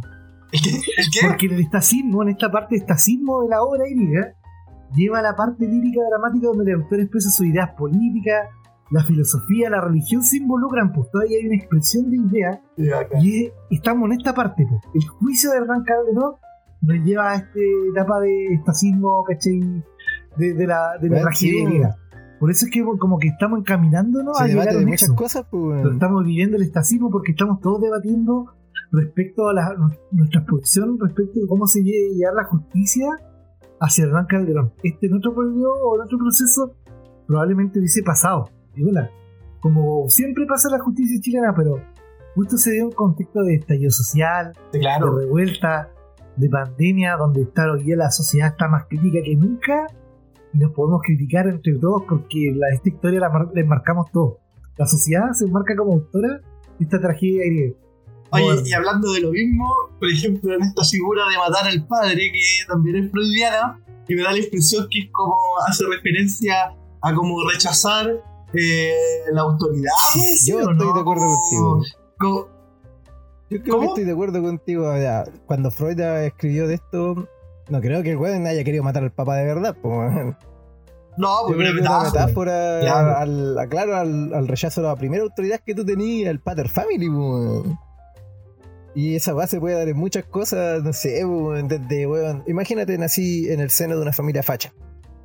Pero vos, no sé, eres un Sí, poco claro. más vivo y no, pues, weón, vos vais a ser de izquierda por último, weón. Es como, es como un poco eh, romper con la tradición, ¿cierto? Como con la, con la- en la que naciste y, y empezar a construir tu propia historia, ¿cierto? Es como un poco eso, ¿cachai? Sin dejar, digamos, sin olvidar esa historia anterior, también me imagino, ¿cachai? Es como me imagino que ese rollo. Y un poco, un poco esto de matar al padre es como. No sé, me gusta pensarlo así por lo menos, ¿ah? pero es como un poco lo que, lo que está pasando en Chile ahora, ¿cachai? Es como un poco matar al padre, ¿cierto? De esta tradicional disputa chilena. ¿Quién vendrían siendo los padres de Chile, entre comillas? ¿ah? ¿Quién vendría siendo estos padres, ¿cierto? Esto que estamos rompiendo ahora. La constitución podría ser, por ejemplo, Podría el ser. man, Pero te- yo, mira, yo, la, la, la pelo, weón, ah, tenemos dos papás. po. Ya, Chile tiene dos papás como Tenemos- un libro. Estamos. Sí, exacto, Chile tiene dos papás. Y oye, aquí me, aquí me va a poner weón, mira. Chile tiene dos papás. Esos dos papás son Pinochet y Allende. Uh, está. ¿Por qué? ¿Cachai? Esa tenemos la dicotomía, la dicotomía ¿cierto? Izquierda-derecha, ¿cierto? Esta lucha, ¿cachai? Estos, estos eh, La allendistas, ¿cierto? Y ahora creo, o por eso digo, me gusta creer, ¿cierto? Que se está construyendo algo nuevo. ¿Cachai? Estamos matando a esos papás, que bueno, que bueno a los dos, ¿ah? Poquito un poco polémico a los dos. Eh, y intentando... como así con el compañero presidente. No, Puta, la cagó también el compañero. Obviamente mucho más rescatable eh, Allende. Pero no, no estoy ni ahí con el máximo. Y el. el ¿Cachai? Y. Entonces, como que se está matando a estos papás y se están construyendo cosas nuevas. A ¿Cachai? partir de generaciones. ¿no? rechazar- sin olvidar, pues, sin olvidar, sin, sin olvidar ah, lo- la historia, ¿cierto? Porque obviamente yo creo que estamos de acuerdo aquí que en ningún caso es bueno hacer eso, ¿cierto? Eh, olvidar la historia, eh, pero se están haciendo cosas cosas nuevas. pues. Yo in- insisto, ah, es lo que me gusta pensar a mí ahora, pues, ¿cachai? Que no, no, no vamos a seguir, menos mal, pues, ¿cierto? Con esta constitución eh, de Jaime Guzmán, ¿cierto? Dictatorial, eh, y tampoco seguir en la misma lógica de la izquierda del siglo XX, ¿cachai? Eh, a eso me refiero cuando hablo de Allende, ¿cachai? Yo obviamente lo rescato en muchas situaciones, pero yo encuentro que ahora esa izquierda ya no da, ya no da más, ¿cachai? Ya no puede dar más y, y yo encuentro que en la- en la historia también, no sé, pues ha mostrado que tampoco ha sido muy bueno, ¿cachai? Ah, ahora voy a quedar No. como... Claro, tenemos que avanzar, pues, pero no nos podemos quedar estancados en procesos Sí, po, eh, sí, po. antiguos. eh, el capital ha evolucionado y nosotros también tenemos que evolucionar eh, nuestras prácticas. pues, bueno. Tanto el capitalismo como el marxismo son cuestiones jerárquicas y yo encuentro que ese es el punto clave que hay que quebrar. po. La Sí. jerarquía, po. ¿Cachai? La jerarquía. Ese es el punto que hay que, que quebrar. Y esa es la lógica, ¿cachai? Si podemos resumir al padre como algo, ¿cierto? Como algún concepto, yo encuentro que es la jerarquía. A ese papá hay que matar. Las sociedades humanas, por lo general, no todas, ¿cierto? Los indígenas podemos ver que quizás algunas no tanto, pero por lo general la sociedad humana ha sido jerárquica. Ha llegado el momento, creo yo, de quebrar la jerarquía y empezar a organizarnos de una forma más comunal, ¿cierto? Más comunitaria, Completamente de acuerdo, más en comunión. compañero. ¿sí? Oye, pensé que decir medio discurso, Javier, así como que te vi que hace rato no, querías es que en realidad Julito me robado muchas palabras de la boca aquí. Puro Besito, besito. para ti. ¿Qué podría añadirle? Estamos ¿Qué conectados. podría añadirle a eso? Tiene- Tiene harta razón nuestro Al- compañero Julio. Que igual hay que derribar hartos mitos, empezar a abandonarlos y hay que construir nuevos. Hay que construir nuevos- nuevas ideas, pues, ¿no? Sí, pues. Insisto, pues, sin olvidar, ¿cachai? Sin, Sí. sin- sin- conociendo lo que se hizo bien y lo que se hizo mal. ¿cachai? Porque, por ejemplo, por ejemplo, y para existir, ¿cierto? Y para caerme malo yo todavía, eh, por ejemplo, lo que hizo Allende es como intentar cambiar el sistema educativo teniendo, haciendo en el aula una metodología bacán. ¿Cachai? Ya podía hacer cosas buenas, pues, ¿cierto? Los cabros pueden estar aprendiendo y motivarse, etcétera, etcétera, ¿cierto? Pero el sistema sigue estructurado de la misma forma. ¿Cachai? El sistema educativo sigue estructurado de una manera industrial, decimonónica, ¿cachai? Y que eh, beneficia principalmente la- a la- al puquerío. ¿Cachai? Entonces, ahí hay que ponerle ojo cómo hacemos esos cambios. Claro. Tampoco, por ejemplo, la constitución yo lo considero importantísima, ¿no es cierto? Votar a prueba, etcétera, etcétera. Pero no es la panacea, pues. Mucho menos En si, si gana la prueba, por ejemplo, y los que terminan en la comisión constituyente sean los mismos políticos Sí, de siempre, pues, porque también es una posibilidad. Sí. Bueno, Sí, pues. Longueira ya se está candidateando para estar en la wea. ¿Vos creés que Longueira va a hacer para presentar algo nuevo? ¿Vos creés que ese weón va a hacer una wea justa? Eh, no, weón, chúpame el culo. Ese weón va a traer un retroceso weón, de 100 náufrago, años a una weón. constitución, pues, weón. Ese weón pondría hasta Bernardo. Higgins en la constitución si pudiera, weón. A Portales. Tanto que, que le Uh, encanta Portales. madre, sí. Uf, Entonces, ¿cachai? Obviamente no es una panacea. o- Y por eso mismo hay que matar al padre, weón. hay que matar esa jerarquía Sí, igual- única, un dueño, weón. weón, porque el Pater Family, ¿qué es lo que era eso? Mandaba todo, weón. Era el Sí, más viejo y el más viejo, ¿qué es lo que mantenía? Tradiciones, weón. Eh, una estructura. Y insisto, una tradición jerárquica, po, porque las culturas indígenas, como un poco donde se le ponía más valor, digamos, eh, eh, a la lógica femenina, ¿cierto? No eran jerárquicas, po, no era tan jerárquica, era una cuestión más, más horizontal. Igual hay una lógica ahí con, con, lo, con, lo padre, con el padre y con lo masculino. ¿Cachai? Igual es interesante esa discusión. Ojalá que esta discusión eh, nos lleve a ese posible éxodo de la obra. Pero un éxodo, un éxodo es como un, un escape, weón. Nosotros no queremos escapar. No, el pues, éxodo, no, no sé si un escape, sino como un final. Que se desarrolle esa idea, se contemple, O un inicio, Timón. que llegue a un final grato para el inicio de otra obra. Claro. Claro. ¿Sabes que hablando de la, de la idea de la muerte y esto de matar al padre? eh, no sé si han visto, cachan a este director David Cronenberg, que tuvo como un segundo aire con Ricky Morty porque se le hacía una ilusión una película súper bizarra que tenía. Ya, sí. Que tiene puras películas como La Sí. Mosca, que La cosa es que él, él- Como película como- una película muy, muy freudiana, de hecho, que se llama Un método peligroso. Es donde Freud habla con. Hay un diálogo que habla con Carl Jung, que fue como su discípulo. Ah, aguante. Entonces ellos tenían este siguiente diálogo que anoté porque lo, todavía estuve pensando en eso. Y que peleaban, pues, discutían porque Amenofis IV eh, decidía destruir todo iconográficamente del reinado de su padre, Amenofis III. pues. Y se daba toda la discusión que Chay está dando literal la muerte del padre, borrar todo. pues. Y en eso Freud le da una frase muy buena. Eh, querías matar a tu padre para ser tú mismo tu padre. Ahora ya eres tu padre, pero un padre muerto. Yo soy tu padre. No. Manso En el análisis. sentido de que tú matáis a la autoridad Claro. para tú ser también la autoridad, pues, weón. ¿Qué autoridad más grande te da tener una pistola, por ejemplo, weón, y decirle yo ya no te pesco más, pues, weón?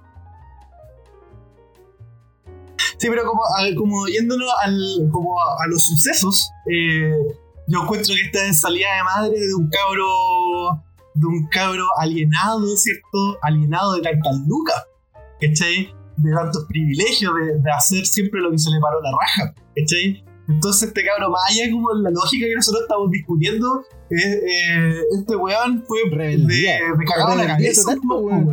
¿cachai? Eh, de, de, de cuico total, pues, ¿cachai? De querer hacer. De, de hacer. María. Claro, de, hacer siempre Él lo que quiere, él quiere. Claro, ¿Y qué es lo que ¿cachai? siempre hace lo que uno quiere? Tener tú sole- la única autoridad que tú tomáis es la tuya, pues, weón. El resto no importa, pues, weón. Y, es- y ahí apeláis a una libertad individual Sí, asquerosa, porque yo encuentro que no podéis ser libres si otro no lo es. pues, Bueno, son todos o no lo es nadie, así de simple. ¿cachai? O la justicia es para todos o no es para ninguno. sí, así, así, así debería no ser la. la haber cuestión, una distinción, pues, no, de- no debiese haber distinciones en- frente a la justicia ni. Claro. Más allá, este, este, me imagino que, insisto, yo encuentro que una mente atrofiada, me imagino yo, ¿cierto? Por, por tanto privilegio. ¿no? Por vivir en una burbuja, intentando ser algo que no es también, ¿cachai? Esta lógica de, del gang, ¿cierto? Del, del gangsta, del, mafioso, de tener como su tropa de maleantes, ¿cachai? Que te lo da mucho también la música popular, Sí, bueno, digamos, es como la temática, la música la temática urbana, del trap. eh, ¿cierto? eh, del, El del trap esta esa ¿cachai? temática. Entonces, entonces el loco se, se desquició. Yo creo que eso es lo que le pasó. ¿cachai? Y se desquició porque era un weón débil al estar lleno de privilegios. Incluso ¿Sí? haber pensado que tenía el privilegio de hacerlo sin pagar consecuencias, pues, weón. Porque Sí, pues eso es lo que piensan estos eso es lo que piensa el cuiquerío, weón. Y yo creo que aquí podemos dar pase a ese tema de que el cuiquerío cree, y ni siquiera cree, siente que puede hacer lo que quiere sin tener que responder frente a cualquier acto que hagan, pues. Y tenemos muchos ejemplos en, en nuestra farándula criolla, Sí. Es que la- la- lamentablemente nuestra historia ha demostrado que, que es más o menos así la cosa. Que pueden hacer hartas cosas y, y los castigos O no son llegan, proporcionales. pues, Hay un concepto en el comportamiento humano organizacional súper importante que la gente, las, personas hacen las cosas, eh, pero si no ocurre nada, ¿cachai? Eh, pueden o dejar de hacerla o seguir haciéndola. Y eso sí ya entiendo. Lo que se llama reforzamiento positivo o negativo. Si no hay una consecuencia de su acto, ya sea yo hago algo y hacer ese algo no me ocurre nada, y a mí me produce beneficio, lo voy a seguir Claro. haciendo. Pero si yo hago algo, me ocurre algo negativo o, me ocurre algo, que- y ese algo no se condice con el beneficio que, que obtengo, claramente puede que lo deje de hacer. Condicionamiento. Claro, porque la- ciertas actitudes organizacionales, se, sobre todo en la sociedad, se hacen en base a eso. Es súper importante igual el conducir los, los- los comportamientos como conductistas, así. Sí, es como lo más eh, primitivo, por así decirlo, para hacer algunas cosas. Si a ti no te haces algo, no te ocurre algún percance, lo vas a seguir haciendo. Sí, pues cierto que claramente si algo te trae beneficio y ninguna consecuencia, difícilmente alguien sin moral, eh, sin principio, po. no la va a pensar dos veces. pues. Es una discusión Sí. moral. Es una discusión moral. Porque no, no- yo no creo que. Porque yo encuentro que eso igual es una lógica súper capitalista. po. ¿Cachai? Eh, por ejemplo, yo creo que. Que, por ejemplo, con un aprendizaje, aprendiendo a vivir en sociedad, en comunidad, de forma moral, ¿cachai? Construyendo una moral. No una moral impuesta, construyendo una moral, ¿cierto? Esas cosas se pueden evitar. Sí, yo, yo Pero- soy- Pero el conductismo no, yo creo que no trata solo de decir que el capital o sino que es, es convivir en sociedad. Si yo estoy diciendo, yo puedo mentir sobre alguien y no me trae consecuencias, sino que beneficio a mi persona, o sea, ser más aceptado entre mis iguales, voy a seguir mintiendo. El príncipe. El, el príncipe. maquiavélico. Si yo miento y recibo un castigo social, ¿cachai? Con una, una repercusión, o sea, oye, estoy mintiendo, ya voy a dejar de ser tu amigo, eso va a conllevar obviamente que yo deje de mentir, Sí, entiendo. Entonces no sé si eh, oh, se trata solo del capital, sino que, que la- el conductismo igual aplica todos esos niveles de, de- de los niveles de aprendizaje siguen aplicando igual. No, no, yo diría que no están ajenos. Claramente el conductismo te tiene que ayudar para ciertas estrategias pedagógicas de aprendizaje, como no, también el, no, loco. el constructivismo te va a ayudar a hacer otras. No, yo escucho que el, que el conductismo eh, ya en materia eh, pedagógica o en materia social, o sea, obviamente funciona. Lo podéis ver, ¿cachai? Pero, Es que pero apela, apela a un comportamiento por castigo, ¿cachai? Sí, pero conlleva una consecuencia. Sí, No sé, claro, no- tiene que ser siempre negativo, puede ser algo. Puede ser negativo en el sentido así como. Y yo Puede pe- ser tanto moral, sí, económico. es que yo veo que la social, gente, la gente de- eh, deberíamos, ¿cierto?, aprender a convivir y, por ejemplo, al frente a una situación, decidir, ¿cachai? Decidir, porque ahora estamos acostumbrados que a otros, otros decidan por nosotros, pero decidir de manera, ¿cierto? Individual en este, en este punto específico, ¿cierto? De que esto no lo voy a hacer, ¿cierto? No porque, no porque pueda que tenga una consecuencia negativa, sino porque esto no estaría bien. ¿Cachai? De nuevo, eso también conlleva a que hay una construcción ética, entonces eso es igual una repercusión al respecto. Sí, claro, en esa lógica que No está ajena, entonces no está ajeno al conductismo a lo que decimos. Por eso te digo, los niveles como de conductismo, constructivismo, etcétera, no, no, no son elementos que van pasando sino que están constantemente permanentes estas teorías porque nos desarrollamos Yo creo así. que en ese sentido eh, entiendo un poco lo que va el Julio, es que con el, el conductismo muchas veces cuando la gente no actúa para hacer algo es por miedo. po. Tú no actúas porque tú quieres actuar bien, po, weón. tú, tú no actúas digamos de manera mala porque sabéis que si actuáis de manera mala, weón, te puede ir preso, por ejemplo, weón. Porque somos pobres y no somos cuicos y nosotros vamos a la cárcel, po, weón. Pero el cuico muchas veces no le importa, pues, weón. Porque por algo, weón, las forestales cortan más bosques del que pueden, weón, contaminan más lagos del que pueden. ¿Por qué? Porque ¿cuál es el castigo que les dan, weón? Plata. Tienen que pagar plata, weón. ¿Y cuánta Ah, claro. plata tienen que pagar? Mucho menos de lo que ganan haciendo ese desastre, pues, weón. Entonces los locos, weón, Y si es que los ahí, pillan. weón. Y si es que si les los pasan cargos también, Entonces, pues, por weón. eso ellos van a seguir haciendo eso porque están trabajando bajo la lógica de que eh, el castigo que pueden llegar a recibir es inferior al beneficio que se logra. Sí, pues. Oye, pero Y además, si es que los pillan, porque más encima lo pueden seguir haciendo y no lo pillan, y si los pillan una vez, los castigan una única vez, pero lo pueden seguir repitiendo. Entonces igual les va a seguir trayendo beneficio. Ya- Ahí hay que ver la modificación, obviamente, de una nueva sociedad que instale una ética que obviamente esperamos que los hombres actúen bajo Mujeres, esa ética. O sea, perdón, el, las personas, el, el ser humano, atienda a esa, a esa ética. ¿Cachai? el, como decirte, el, el- por ejemplo, tomando un poco lo que decía el, el Javier, que, por ejemplo, no sé, esta, esta cultura delictual, ¿cierto? Que existe en. Que, que la toma Nano Calderón, ¿cierto? Del Chapo, etcétera, etcétera, ¿cierto? Muchas veces, o casi la totalidad de las veces, nace desde la necesidad, po. La gente va a robar en la pobla porque igual lo necesita, pues. quizás después ya se hace una costumbre y hasta en algunos casos podría llegar a, a ser una tradición, no lo sé, no, no conozco bien las cosas. Pero, eh, pero es- nace de la- yo creo que nace desde la necesidad, ¿cachai?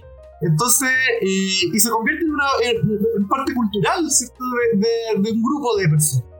Pero ¿qué pasa? Que los cuicos, ¿cierto? En este caso, Nono Calderón agarra esta cuestión sin tener la consecuencia, ¿cierto? O, o- o esperando que no va a tener las consecuencias que tienen estos compadres que él ve hacia abajo.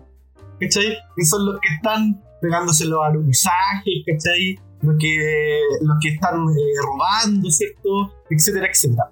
Entonces, entonces el, el compadre quiere pertenecer a esta cultura sin ser parte de esta cultura. O quiere aparentar ser esta cultura, ¿cierto? Sin ser parte de esa cultura, porque dentro de la cultura está la consecuencia, ¿cierto? A- al delito, sobre todo para el pobre. Porque ustedes, yo creo que estamos de acuerdo que el pobre es el que entra a la cárcel.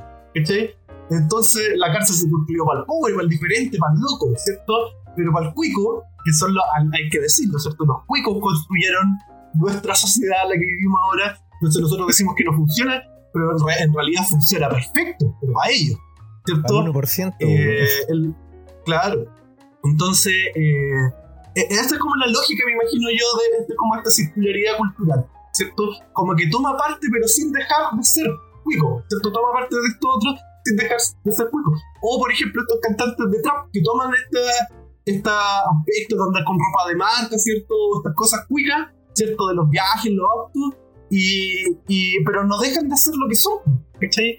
Es como recíproco de alguna manera. La vuelta, pues. Y como que se comparten cosas. ¿Cachai? Por eso es circular. que cada uno toma un poco de aquí y de por allá. pues, Yo creo que esto el cuiquerío sabe y tiene muchos antecedentes del por qué hace cosas en la impunidad también. Pues, si miramos un poco bueno, más para atrás, no tanto, porque en la historia de Chile podemos mirar weón, desde Pinochet. Porque Veamos de Pinochet hacia adelante, pues, weón. Ese weón zafó completamente, pues, weón. Totalmente impu- en la impunidad, pues, weón. El loco fue hasta senador, pues, weón. Y ¿Te vitalicio. das weón. cuenta esa weá de que la impunidad aquí llega a niveles estratosféricos, pues weón? Después de eso, ¿qué tenemos, pues weón? Delano, Lavín, clases de ética. Ese, para mí, ese es el, Con Celerú. ese es el robo del siglo verdadero, pues weón. Y vaya clases de ética, ni siquiera pagáis una multa. ¿Qué es esa weá? Porque piensa que el papá no piensa, él estudia Derecho y se da cuenta que el papá lo único que quiere es secarlo en la cárcel. Se lo dije a Hernán muchas veces, a Hernán papá, se lo dije. Resolvamos esto porque puede ser sin retorno, se lo dije. Y tú sabes, Hernán, que te lo dije.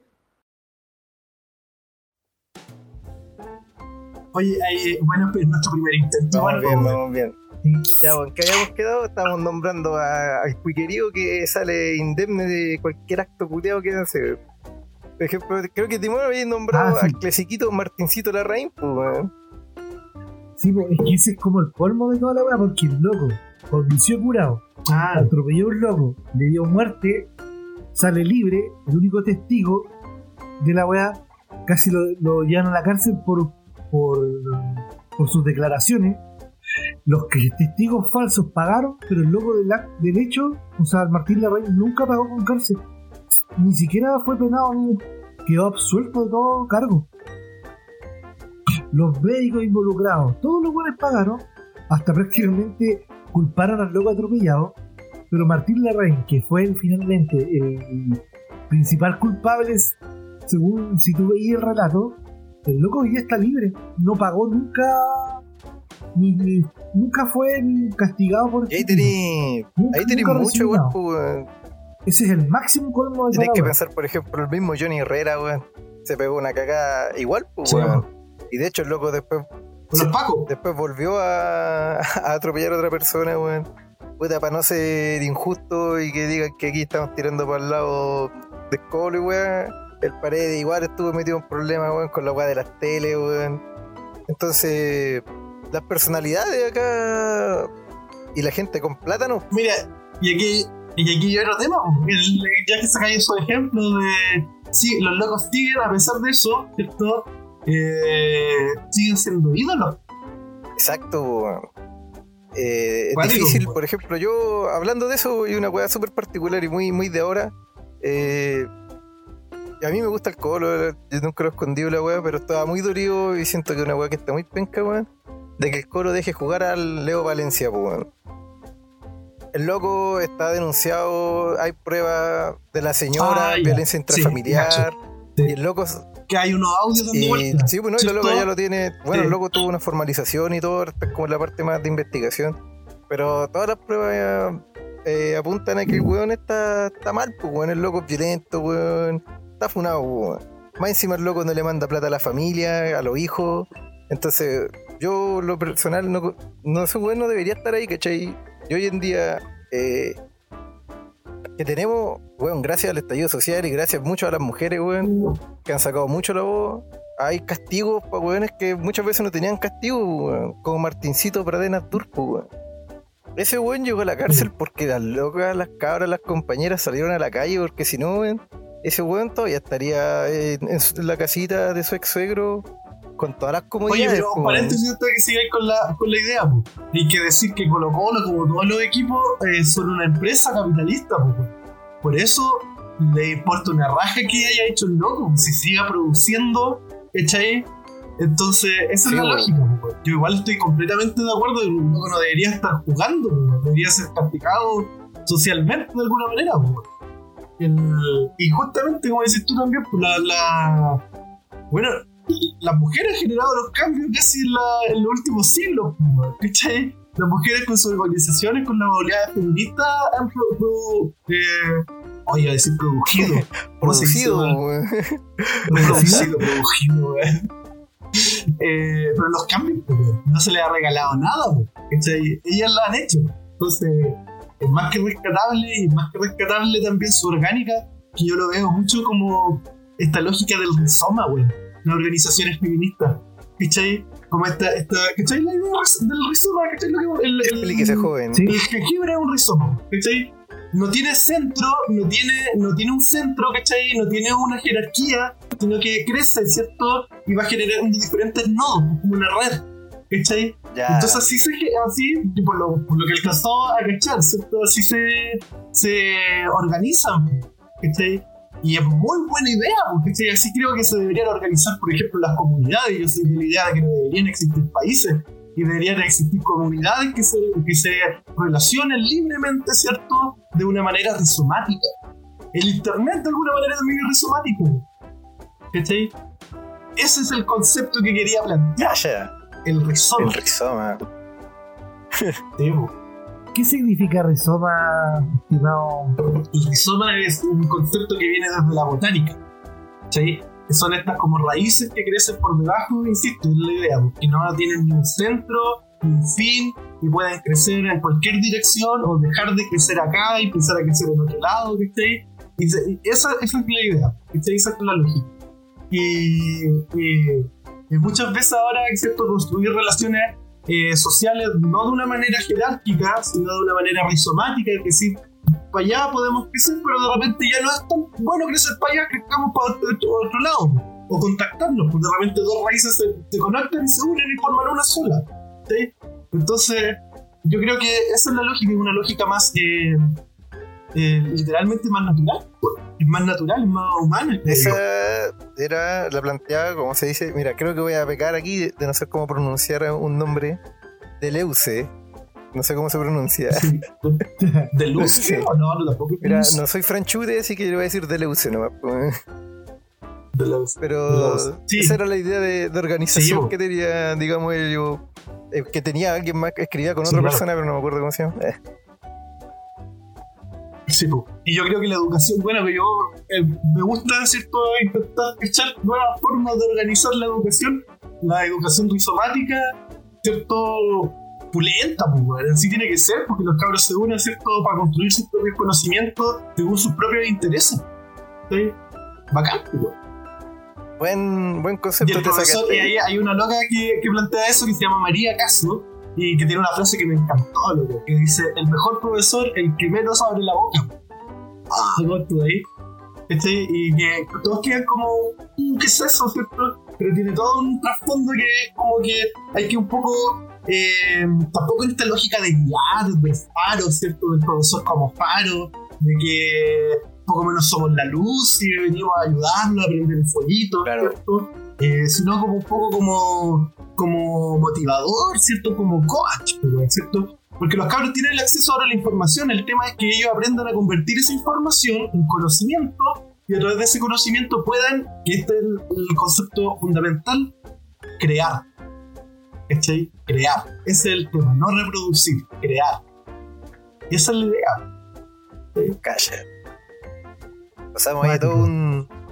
Una, Pero ahí nos a una filosófica. Sí, una filosófica. Bueno, eso Cortemos para ese pues, Cortemos ese ¿cierto? Porque es como un paréntesis. Ahí ya lo que vemos, lo vamos. vemos. Entonces, retomando, por ejemplo, ya la idea del, del cuiguerío que no paga, weón. y que se está terminando, weón. hay que decirlo. weón. Eh, se ha empezado a terminar, por ejemplo, ya Nanito Calderón está en Cana, está en Santiago 1, quizás está en muchas mejores condiciones que el común de los reos, pero es porque el caso se volvió mediático, es porque, como nombramos antes, las mujeres Claro. salieron eh, a protestar en contra de Martín Pradena Dur, no hay que olvidar ese nombre, weón. Entonces, ahora están empezando a pagar, pues, weón. Pero están empezando a pagar no porque la justicia lo haga pagar, es porque la gente ha hecho presión que la justicia tenga que hacerlos pagar, pues, weón. Sí, hay que recordar que Martín Pradena, de primera instancia, le iban a tener en casita. Y no eran cualquier casita. Si el loco no, no vive mal.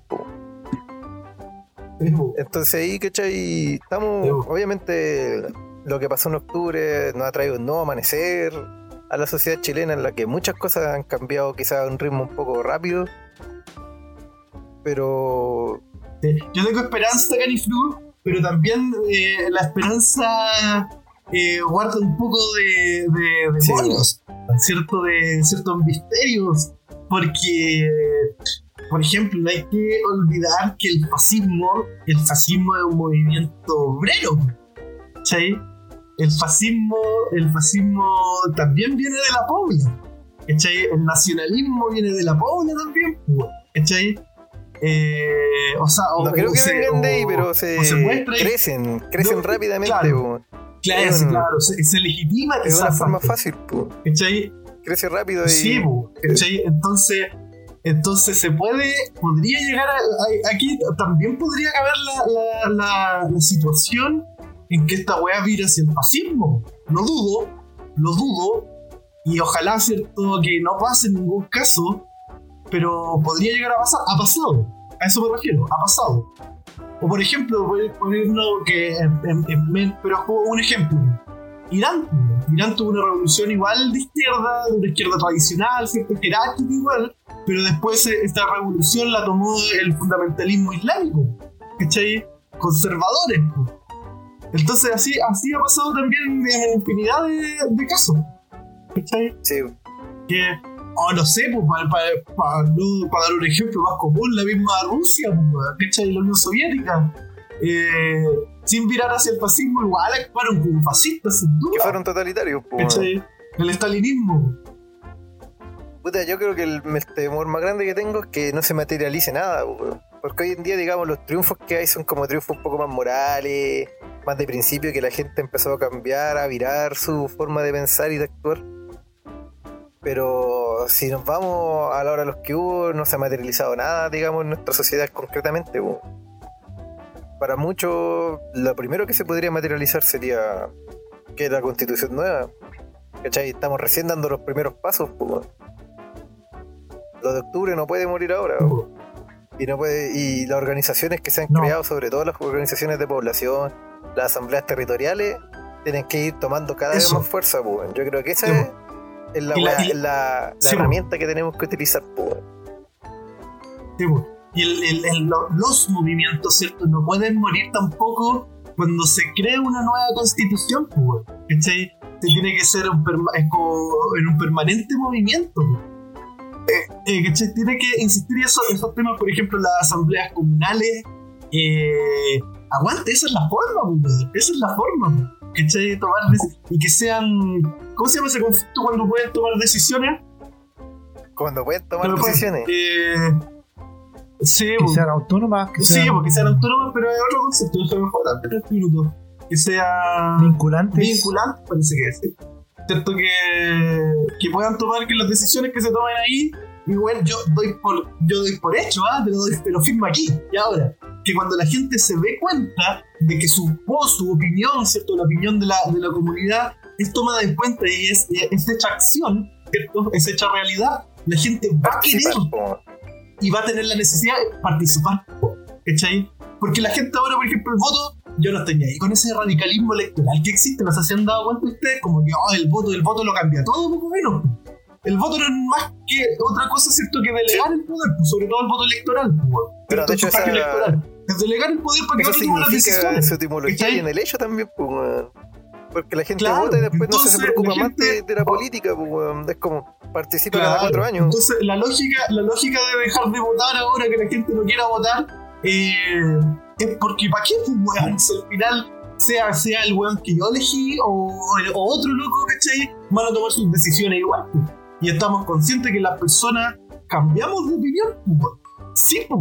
En cada minuto. Sí, pues no, además. ¿Cachai? que sea una votación en realidad no para delegar este eh, tu responsabilidad de participación, sino que una una, una actuar más. pues. Alguien tiene que hacer algunas cosas y Sí, elegimos para eso. claro, sí, Sí, pues. sin duda, sí, pues. Porque se decidió que hay que hacer algo Sí, pues, y por ejemplo, Centralismo yo- yo- democrático claro, claro, el- el- el- por nuestro querido peladito Lenin. en la, en la comu- en la comunidad, por ejemplo, votar por un, eh, una persona que esté a cargo, no sé, pues, de, de alguien que sepa la logística, no sé, de sacar la basura. ¿Cachai? Que es un tema que es súper importante igual, pues, ¿cachai? Sacar la basura. Sí.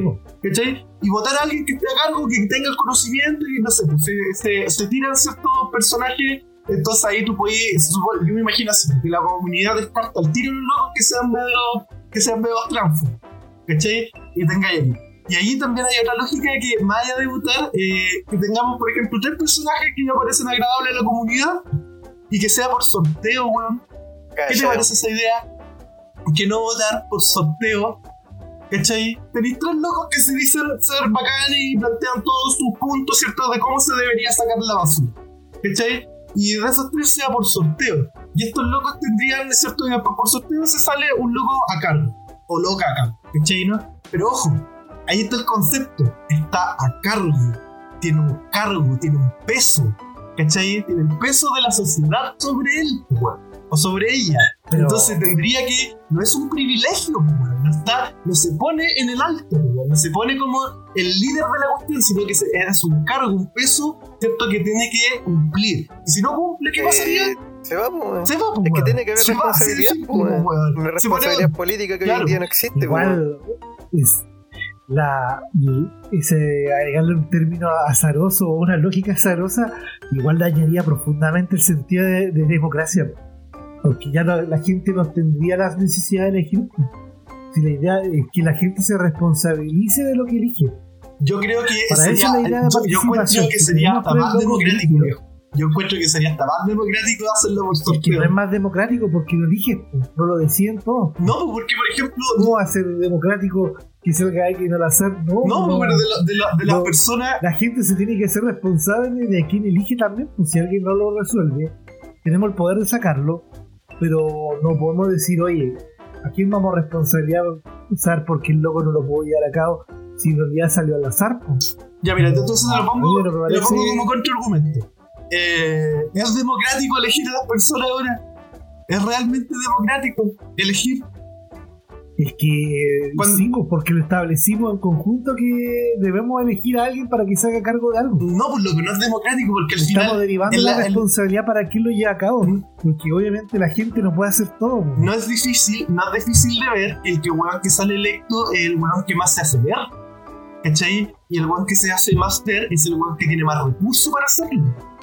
¿Cachai? Bueno, la democracia instalable y así, La- la- la- claro, pues eso es, la- eso es lo, lo que, lo, lo- lo que plantea la democracia, digamos, actual, weón, ¿cachai? La democracia representativa. ¿cachai? Pero insisto, en una comunidad, ojo, yo no estoy hablando de país, ¿cachai? De una comunidad gigante como un país, una, co- una, una comunidad imaginada, como dirían por ahí, pues. ¿cierto? ¿Cómo se llama ese weón que decía esa... Eh, Anderson, ¿cierto? El, eh, aquí yo hablo de, de comunidades pequeñas, de comunas, pues, de ciudades hasta de barrios, ¿cierto? Dentro de ellos siempre se puede, se, eh, donde po- poco menos nos podamos ver hasta las caras, pues, y ahora tenemos la capacidad también de hacerlo así, pues, como lo estamos haciendo aquí entre nosotros de manera digital. Eh, entonces, dentro de, de estas personas que dicen ser capaces de, de asumir este cargo, ¿cachai? ¿no? La gente eh, va a decidir quién no y quién sí pues, podría postular a. ¿Cachai? Ah, Postular a. Oye, eh, yo digo que esta parte, todo lo que hemos hablado, es súper bacán, pero no lo pongamos en el podcast porque Porque se nos fuimos para otro lado. Sí, porque nos fuimos una otro va- así súper así. Se puede poner un poquito, weón. Es que estamos- que estamos en decirlo, una hora para 27, que- ¿cachai? Sigamos hablando de esto porque a mí me parece bacán. Esto no, No, quiere pero decir que sea intentemos, material que intentemos, a intentemos, eh, intentemos seguir conversando, pero intentemos apenas nos parezca algo interesante, eh, o sea, obligado a eh, tirarlo al tiro por el del que Porque vamos, todavía, llegamos a la hora y media, pues. Así que estamos más o menos en los tiempos. Así para que no, hay, problema, weón. De como. Sí. Ah, no, yo decía es que hemos hablado caleta de la democracia y yo decía, oh, este tema sería bacán desarrollarlo en otro capítulo. No digo que este material no sirva. Podemos decir, puta, que para ¿sabes que lo Esta claro, buena, deberíamos hacer un podcast que exclusivo quede bueno. de formas de democracia, weón. ¿Qué es la democracia? ¿Qué es la democracia directa, indirecta, weón? Sí, representativa y todos los apellidos culiados que le puedan Sí. poner, weón. Y podemos desarrollar todo un capítulo nuevo la próxima semana, amigos. Adiós. Sí. Ah, no me fui. Ya, muy bien, muy bien, muy bien. listo. Oye, No, pero ¿qué- fue lo último que que quedamos con el Nano Calderón? de todas, pero que la gente ha respondido, por ejemplo, ha podido, digamos, entre comillas, funar Sí, eh, a los responsables últimamente, pues. Pero no hemos tenido tampoco un caso tan grave como fue el caso Penta o Colusión de los Pollos, por ejemplo, en donde eh, la han sacado barata, pues, weón. Oye, hablamos un poquito, Sí. ¿cierto? Hablamos un poquito de la el circularidad cultural, ¿cierto? ¿Cierto que sí? Sí. Hablamos también hablamos también un poco Así del concepto de, de matar al padre, ¿cierto? También. Claro. No, nos quedaría entonces, ¿por qué hablamos de ópera? ¿Cachai? Que el timón algo comenzó ahí, pero después nos fuimos al tiro por otro lado. ¿Te acordás? ¿No? Ah, al sí, principio. Sí, Entonces, podríamos Bueno. retomar ahí. Eh, Entonces, ya, voy a- igual yo le quería ganar algo la circularidad eh, eh, cultural. También porque hay una weá súper bacán que postula un médico que analiza el Calderón de el yo difuso. Tiene un yo difuso el Nano Calderón ya. y él hace un perfil psicológico o psiquiátrico del loco porque dice el estilo de vida simbiótico y totalizante sumado a una identidad difusa del loco Ya. es el psiquiatra ya igual analiza Sí, esto, sí, po. porque el loco en realidad se identifica con algo que es fuera de su clase social ¿cachai? sostenida ¿cachai? sostenida en una fachada narcisista y, y liminar y aquí hablas, bueno, habla sobre este de- yo difuso, caché, como de una identidad pobre, empobrecida por parte del Nano Calderón a sí mismo, caché, y que ocultan esta capa de violencia, ¿no?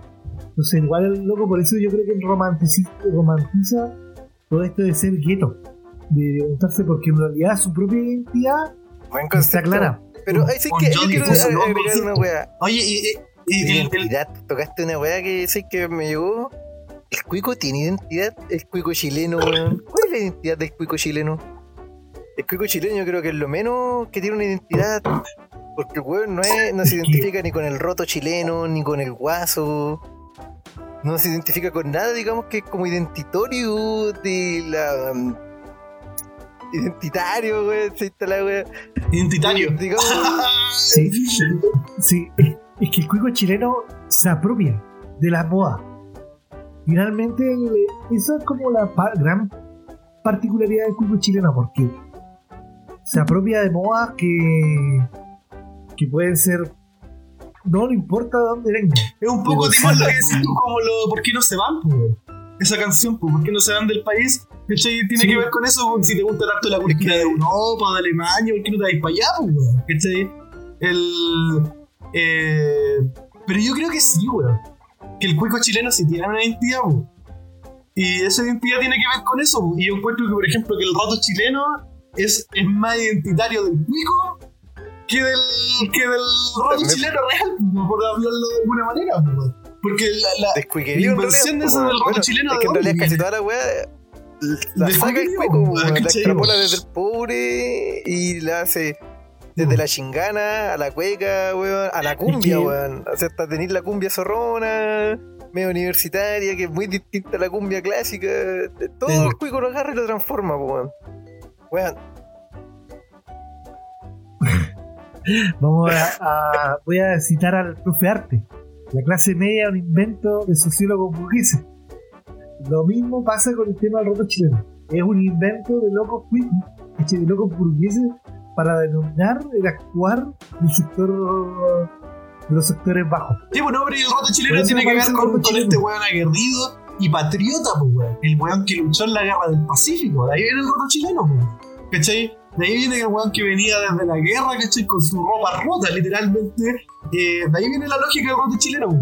Entonces, sí, pues, weón. Esto, estos weones cuicos tienen esta idea del roto chileno y esta, esta idea del chauvinismo, ¿cierto? Del patriotismo, eh, del patriotismo mal habido, digamos. ¿Cachai, no? Porque como diría ahí una película, ¿cierto? la patria es un invento, weón, dijera tus argentino.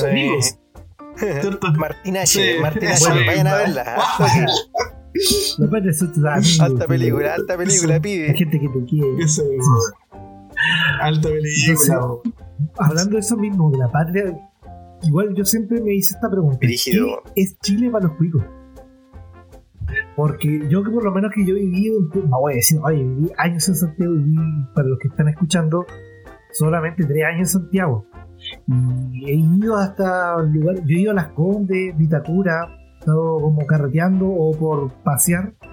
Y claramente te digo que es otro Chile. Igual, hay una weá que irreconocible en otros sectores. Ya es, es otro país, es otra nación. No, las costumbres que se viven en la calle no son las mismas que tú veías en Santiago Centro. De hecho, hay gente que tiene la particularidad de tener miedo de ir a Santiago Centro. Oye, esos. Oye, yo había escuchado que, por ejemplo, te subía el metro, no sé, porque está ahí en, en la legua, o sea, en, no, o sea, en Puente Alto, y, y cachai que el, el modo de vida, cachai que podría ser como un, un país africano, po. y llegáis a las condes, no sé, en un metro, no sé cómo es la weá, cachai que esto es como el barrio más cuico, y es como vivir en Holanda. Sí, ¿cachai? Y, y, como el cambio, de hecho, la otra estaba cachando la. Pero es que Exacto, ahora hace poco se de acabaron los recursos del año del planeta, ¿lo ¿cachando, no? Sí, Ya, pues. Y la huella de carbono, pues, ¿cachai? La huella de carbono de la gente eh, pareciera que en, en- en los barrios como comunes, ¿cachai? O en el resto de Chile es súper piola, pero la huella de carbono de los compadres, de los individuos que viven en, en estas comunas más cuicas, ¿cachai? Eh, es gigantesca, como la, eh, Sí, es po. como hasta más que la de un gringo. Vamos, yo voy a decirlo así. La gente cuica de Santiago, de, estos barrios, ellos de verdad conocen el verde del pasto. ¿Conocen ese De pasto? Como este pasto de... Sí, No, en realidad, hermano, estamos hablando de pasto a otro nivel, Es pasto probable, de nivel, importar la semilla de otro lado, hermano. Porque es otra, es otro rollo. De hecho, para que usted lo tenga claro, la cifra de metros cuadrados y de áreas verdes es más alto en las zonas altas, de- en estas zonas, en las Condes, en, en las Condes, en Vitacura y Huechurao. Es donde hay más metros cúbicos eh, de área verde por persona. Y como esa, Casi. esa cuestión la podéis ver también como en los colegios, en los colegios cuicos. Sí, no, ¿Cachai? hermano, ir a la Es que ellos tienen otro Chile, weón, literal, volada, weón. De hecho, ¿qué conocen ellos de Chile, weón? Pucón, Oye, pero y esa es la lógica. San Pedro Atacama. Oye, sí, oye, pero, pero cacha, cacha, cacha esta lógica, weón. Hay cachado que cuando intentan, por ejemplo, mejorar el barrio pobre, está ahí la pobla, ¿qué hacen los gobiernos, las municipalidades por lo general? Le ponen pasto, pues, weón, ¿cachai? Y donde menos les interesa a, la gente ahí, ¿cierto? El pasto, pues, weón. Quieren una mejora estructural, pues, weón, ¿cachai? Una mejora real, porque el pasto, literalmente, puta, ya podemos, caer en discusión, claro, un parquecito por ahí no le hace mal a nadie, puta, todo lo contrario. Pero no, te cambia la estructura, pues, weón. ¿Quién va a poder disfrutar de ese parque por muy bonito que sea si tenés que estar todo el puto día trabajando y llegáis chato a la casa a dormir para salir en la mañana otra vez? pues, weón. Entonces, eh, ahí viene el rollo, que eh, sin duda, bacán. Bacán el área verde, bacán toda esa weá, pero Es que ese No es una eh, solución digamos, un parche tema a problemas ahora. que en realidad Claro, no está sí. afrontando ninguno, pues, weón. weón. Sí, o poner la cancha de fútbol, que igual está bien, pues, weón. Es la misma lógica del Bronx cuando ponían las canchas de básquet. weón.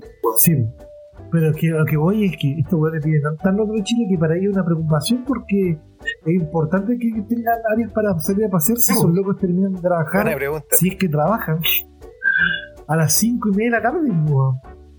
y a las 6 y media, 6 ya están en su Y casa. weón. justamente son los locos que viven ahí mismo, pues, en esas comunas, los que son alcaldes de otras comunas, ¿cachai? O que los te que son eh, soluciones, gobernantes de alguna manera, pues, ¿cachai? Entonces, como ellos tienen esa preocupación, como ellos tienen esa preocupación de tener un espacio lindo para poder salir a pasear, a pasear el perro, ¿cachai? Y piensan que toda la gente necesita esa weá, pues.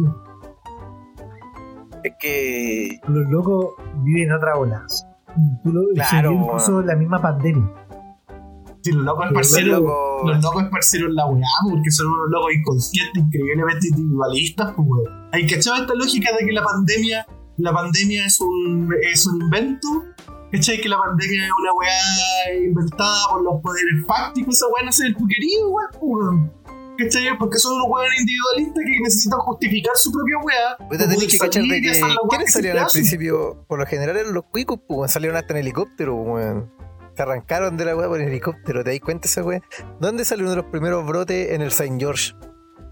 Saint George, pues, weón. Y ahí, ahí por ejemplo, el, eh, ahí, por ejemplo, esos weón que salieron en helicóptero. ¿Qué, le, ¿Qué chucha le está enseñando a su hijo? Que se pase por la raja las leyes, total las leyes las hacen ellos, pues weón. A los locos no les Sí, toca, pues, ¿cachai? ¿no? A los locos no les toca la ley, pues, weón. Porque ellos, si quieren pueden salir en helicóptero, weón. De hecho, creo que el que salió más cagado en esa weá fue el piloto, pues, weón.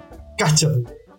Cacha. El piloto fue el que más lo cagaron, pues, weón. El piloto era un lo- trabajador, po, weón. Sí, pues, weón. Y creo que el weón, el dueño, tenía que pagar como 100 lucas de multa, una weá así.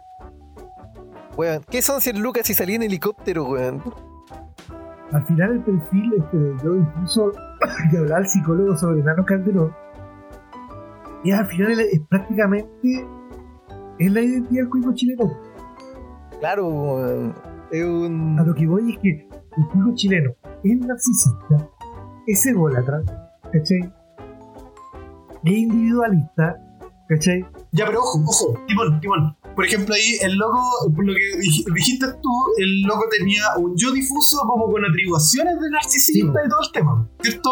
Ya, pero yo encuentro que el, el yo difuso no va para todo el ¿Cómo? Yo encuentro que el puquerío sí, justamente lo que estás diciendo tú, que es, es narcisista. po. El weón se siente orgulloso, el cuico, se siente orgulloso. El weón, por mucho que no haya hecho nada en su puta vida y haya, heredado de su abuelo, quizá, toda la riqueza que tiene, eh, el weón se siente como que el weón es mejor porque se ha esforzado, La tiene merecido, en este rollo liberal, individualista, po, ¿cachai?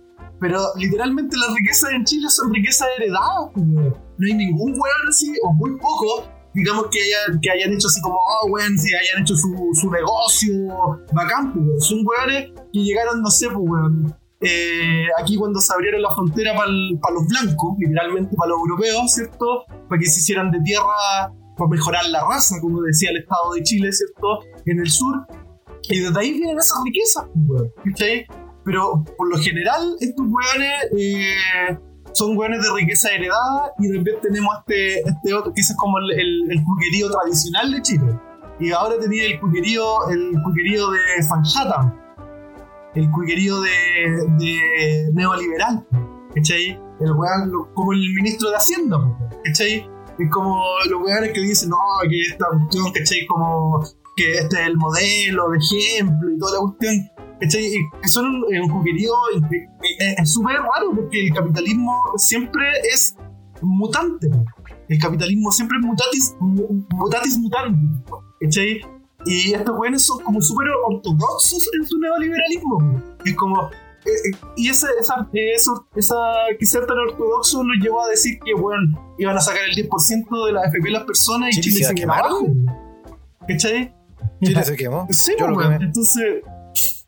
Eh, sí, pues entonces el, el- tenemos esos como dos tipos de cuquerío. pues, El cuquerío como el neo, el neo cuico, y el, El cuquerío, el cuico cuico, tradicional.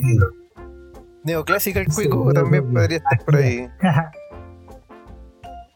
Pero ambos, ambos, y aquí en Chile es súper raro, o sea, es súper raro a nivel mundial porque ambos cuqueríos, o ambas derechas, por llamarlo de alguna manera, eh, eh, pero no todo, no todo el hay de de derecha.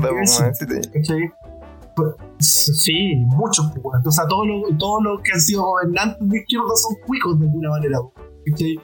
Eh, eh, puta, se me fue la idea. Que, se me ¿De fue qué la iba? ¿De qué iba? idea. ¿De qué iba? Te fuiste más- Yo lo que quería concluir es que al final de todo, parte de la identidad del cuico chileno es que ególatra, narcisista, individualista.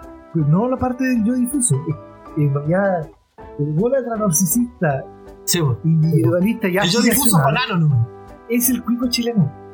Eso es el cuico chileno. Ana, a lo, a, lo, a lo que iba yo, a lo que iba yo, que el, el, ahora me acordé, que el- aquí, por ejemplo, la derecha eh, conservadora con la derecha liberal, la derecha liberal aquí en Chile también es conservadora. En otros países, por ejemplo, la derecha liberal es como hasta pro aborto, ¿cachai? Eh, pro, no sé, como el liberal, weón, ¿cachai? Eh, como bienvenido matrimonio homosexual, etcétera, etcétera. pues. Pero aquí en Chile, el- lo que, los que se llaman derecha liberal son súper conservadores, ¿cachai? Como que tenemos un poquerío conservador en Chile. Sí, es como también eh. otro, otro punto que podríamos agregar al narcisismo, al individualismo, también el Súper conservador, pero yo diría que con súper conservador en sus estratos Es más conservador y recalcitrantes, pues, weón. Porque, Sí. claro, pues, weón. Es decir, una de las weas que más hacen los cuicos es pagar apendicitis de un millón de pesos, pues, weón. Su tratamiento Sí, favorito, Es. Como tres. así eh, para imponer dominación más que nada, po. porque Eso es, weón, eso es. no es un weón. conservadurismo que ellos creen, porque acuérdense que Alaman, o sea, y Alaman, cuando era el tema del divorcio, él poco menos dijo, no, con esto se Sacaba acaba la Chile, familia, po, se derriba la familia chilena, y fueron los primeros locos que se divorció, Weón, ¿y cuál fue este weón que se fue a tratar a Cuba? Siempre se me olvida. Alaman Alaman. también, pues, weón. Alaman, una hija, Sí, sí, Cacha, weón. Sí, Alaman quiere mucho dinero, sí. ¿Te das cuenta? Sí, estos weones son conservadores para la creación de política, pero no en su vida, weón. Entre, es que entre, entre autoritarios, entre autoritarios Se llevan bien de la manito, llevan ¿no? bien. Que- No, voy a- yo voy a decir que Cuba tiene un gran corazón Sí, yo. solidario, no tiene odio, Ahí. ellos reparten amor. Eh, Weón, si por eso yo tenía esta idea de matar al padre, loco. Por ahí también yo había escuchado cuando murió Fidel. ¿En qué año murió Fidel? pues son pares, En weón. 2017, no, Pero que decían que con la muerte de Fidel, ahí terminó el siglo XX. Yo estoy de acuerdo. Calla, weón. perdón, 2016. 25 de noviembre de 2016. sí, Sí. está- El personaje, el personajazo Fidel. Te pusiste- ¿cachai? Pero no Te deja de pusiste ser autoritario. Terminando el, el siglo cuando a vos se te para la raja. Sí, Yo creo que ahí, ahí, o sea, terminó No, el si te- siglo, me refiero como el siglo la- a nivel estructural. Sí, como decía Hosban, Hosban decía que el siglo XIX terminó en, en 1914 con el inicio de la Primera Guerra Mundial. pues, ¿Cachai? Entonces, yo encuentro que ahí como que murió un personaje, digamos, y un personaje trascendental, pues. Si el weón hizo la revolución y cambió el puto mundo, pues, weón. Hizo la revolución en una islita caribeña, ¿cierto? Eh, y toda Latinoamérica, weón, miró para allá, weón. Empezó a mirar para allá, weón. ¿Cachai? Y eso provocó también los Sí, golpes la- de Estado la la- larga, weón. La escuela de ¿Cachai? la América. La, Crisis de los seguridad misiles, weón. claro. Antes de eso, la, el, el tema de, de. ¿Cómo se llama esto que hizo el Kennedy? La- El. Eh. América para los americanos. por la weá. Sí, bueno, No. igual otro, No, es que no fuimos, estamos hablando de Fidel. Pero la- obviamente el ejemplo de Cuba y el otro ejemplo de Chile fueron los grandes peligros para ese momento eh, para los gringos, por el tema de seguridad nacional, Sí, pues. de su seguridad Sí, nacional, sí, ¿Y eso cómo se.? Su. La Alianza para el Progreso era lo que hizo Kennedy. La Alianza para el Progreso, que era una. La, ahí se fomentó la reforma agraria y mejorar un poco la condición de vida de las personas para que no para que no viraran hacia una, un rollo revolucionario. de mi casa hay escuelas que fueron levantadas por la Alianza para el Progreso. pues. La Kennedy. Hay una cancha de fútbol que igual, ¿cachai? Porque aquí tenían miedo, pues, weón. Eh, Le tenían mucho miedo al chillo, pues, weón. Sí, Y lo terminaron matando, weón. Eh, claro. obviamente el, Chicho, bueno, según co- el contexto obviamente democrático de ese momento, tampoco era absoluto el apoyo hacia el Chicho, pero obviamente demostraba que bajo ciertas reglas de los, los juegos, o sea, del juego, el, lo- lo- el viraje hacia la izquierda se podía dar, un viraje de izquierda profundo. Eso fue lo Mira, que... más, más- yo, yo, yo, sí, pues, eh, por eso es lo que me parece más interesante a mí de, de todo el gobierno de, de Allende, es el tema del poder popular. pues. Cuando la gente empezó, y de hecho dentro del mismo rollo marxista, el mismo Mir tiraba el rollo, pues, ¿cachai? De, de desligarse un poco de lo estatal y empezar con el rollo popular. Esa fue como pues. la tónica. Como Luchar, la tónica de los popular, 60, pues, pues. Los, los obreros tomándose las fábricas y siguiendo la producción en apoyo muchas veces a Allende, pues, ¿cachai? O la totalidad de las veces quizás. Eh, pero era como el rollo del poder popular, con las poblas organizadas, ¿cierto? De la olla común, etcétera, etcétera. Un poco lo que estamos viviendo igual ahora, Sí. pues, ¿cachai? Eh, desligarse, ¿cachai? En, en este caso y en ese caso también. Yo creo que era un poco por el por, por la incapacidad del Estado, ¿cierto? De llegar a estas partes, entonces la, la pobla se organizaba. Sí. Pero Bueno. yo encuentro que eso es el punto más interesante. quizás es un problema Porque- de la figura del roto chileno, que es una figura noble, eh, humilde, y que cree obviamente en los cambios que se pueden llevar a buen camino. Si la gran crítica también del Miren en su momento de elección del Allende del Chicho, cuando le ofrecieron el Ministerio de Salud al, a Miguel Enrique, eh, y lo rechazó, era por el tema del miedo al proyecto y la debacle que podía tener porque no tenía defensa. Chicho igual confiaba y los partidos de ese tiempo, el PC, el PS, todos los partidos que apoyaron al Chicho creían que podían llevar a cabo el programa el programa, ¿cachai? del Chicho democráticamente. pues. ¿Cachai? Y el otro rollo que también es, que no podía. importante no, no olvidar, importante no olvidar que frente a al miedo golpista, ¿cierto? A esta amenaza golpista que existía, primero con el tanquetazo, etcétera, etcétera, eh, ¿qué hizo Allende? ¿A quién puso de ministros? A los milicos. Puso a los milicos. Tampoco hay que olvidar esa Sí. weón. Yo soy anti-milico, weón, de todo mi lomo, weón. ¿Cachai? Y, el loco puso El los mismo. Pinochet estaba ahí, pues, weón. ¿cachai? Que por muy, muy constitucionalistas podrían haber sido, quizás hasta de izquierda, po, ¿cachai? Pero puso los milicos, ¿cachai? Ahí diría un dato, ¿cachai? Muy conocido por todos. Mi hijo necesita tratamiento. Mi hijo necesita. Espérate, si no estoy dando conferencia, entonces escúchame. Si llegaste atrasado, espera. Mi hijo necesita tratamiento. Lo- los profesionales no lo han podido diagnosticar. Está, te lo juro, está amarrado 24 horas. 24 horas de mano y de pie con una cadena. Ni siquiera se la sueltan para bañarse ni tampoco para comer. Hasta un perro tú lo soltáis para caminar. Es injusto, es injusto. Entonces. retomar la lógica, ¿por qué comparamos eh, la, la, lo hecho, o sea, lo- la ópera de Nano Calderón con una tragedia griega o con la ópera misma? Claro.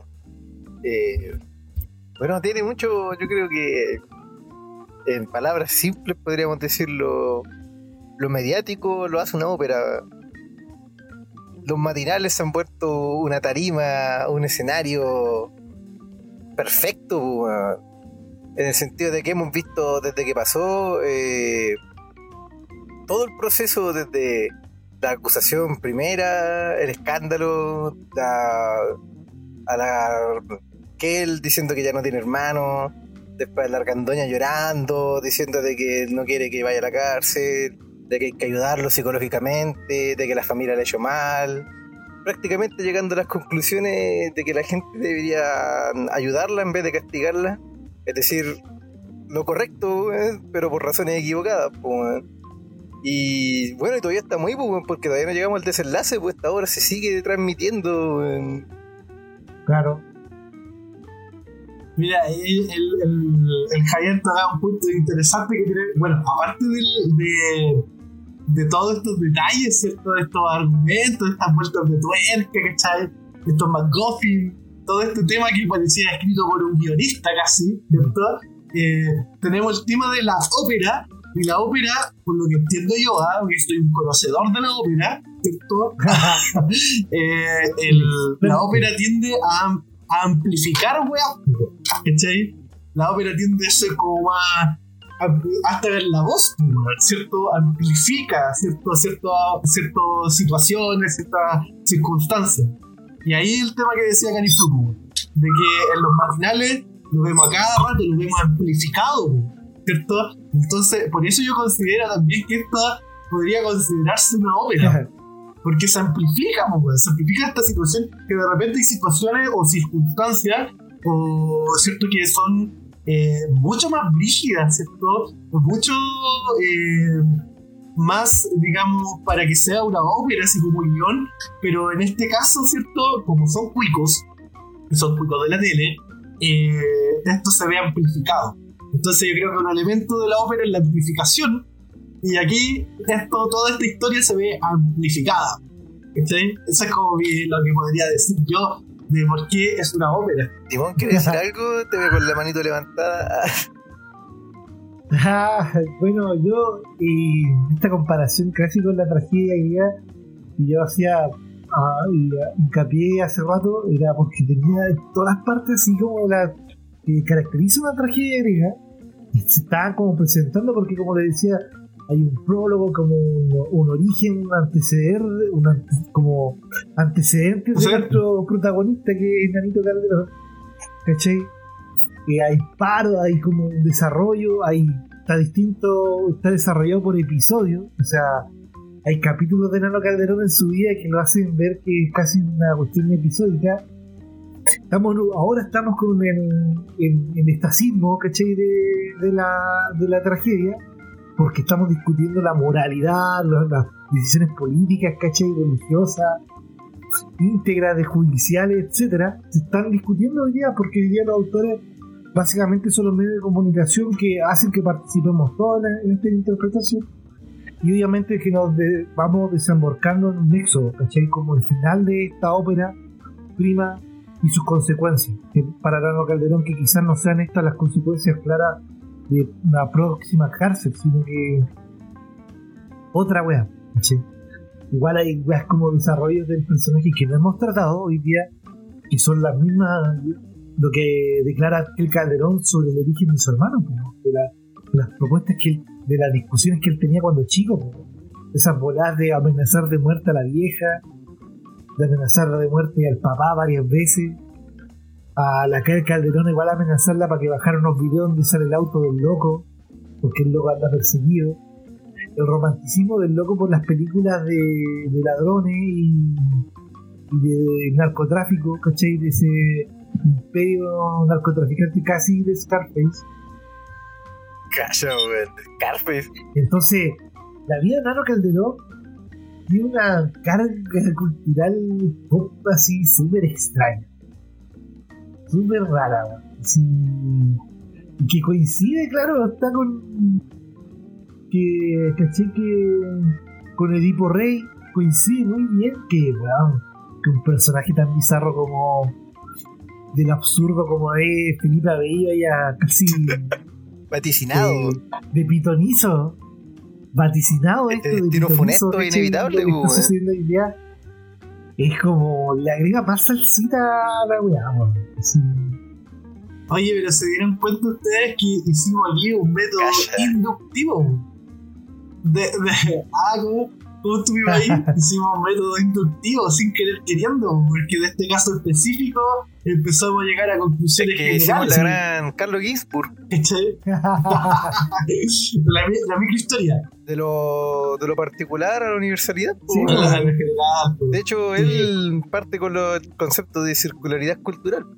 Sí, Es Menocchio. Nuestro Menocchio, también conocido Sí. como Nano Cultural. Hay que decir que nos vamos a comer un queso con gusano ahora.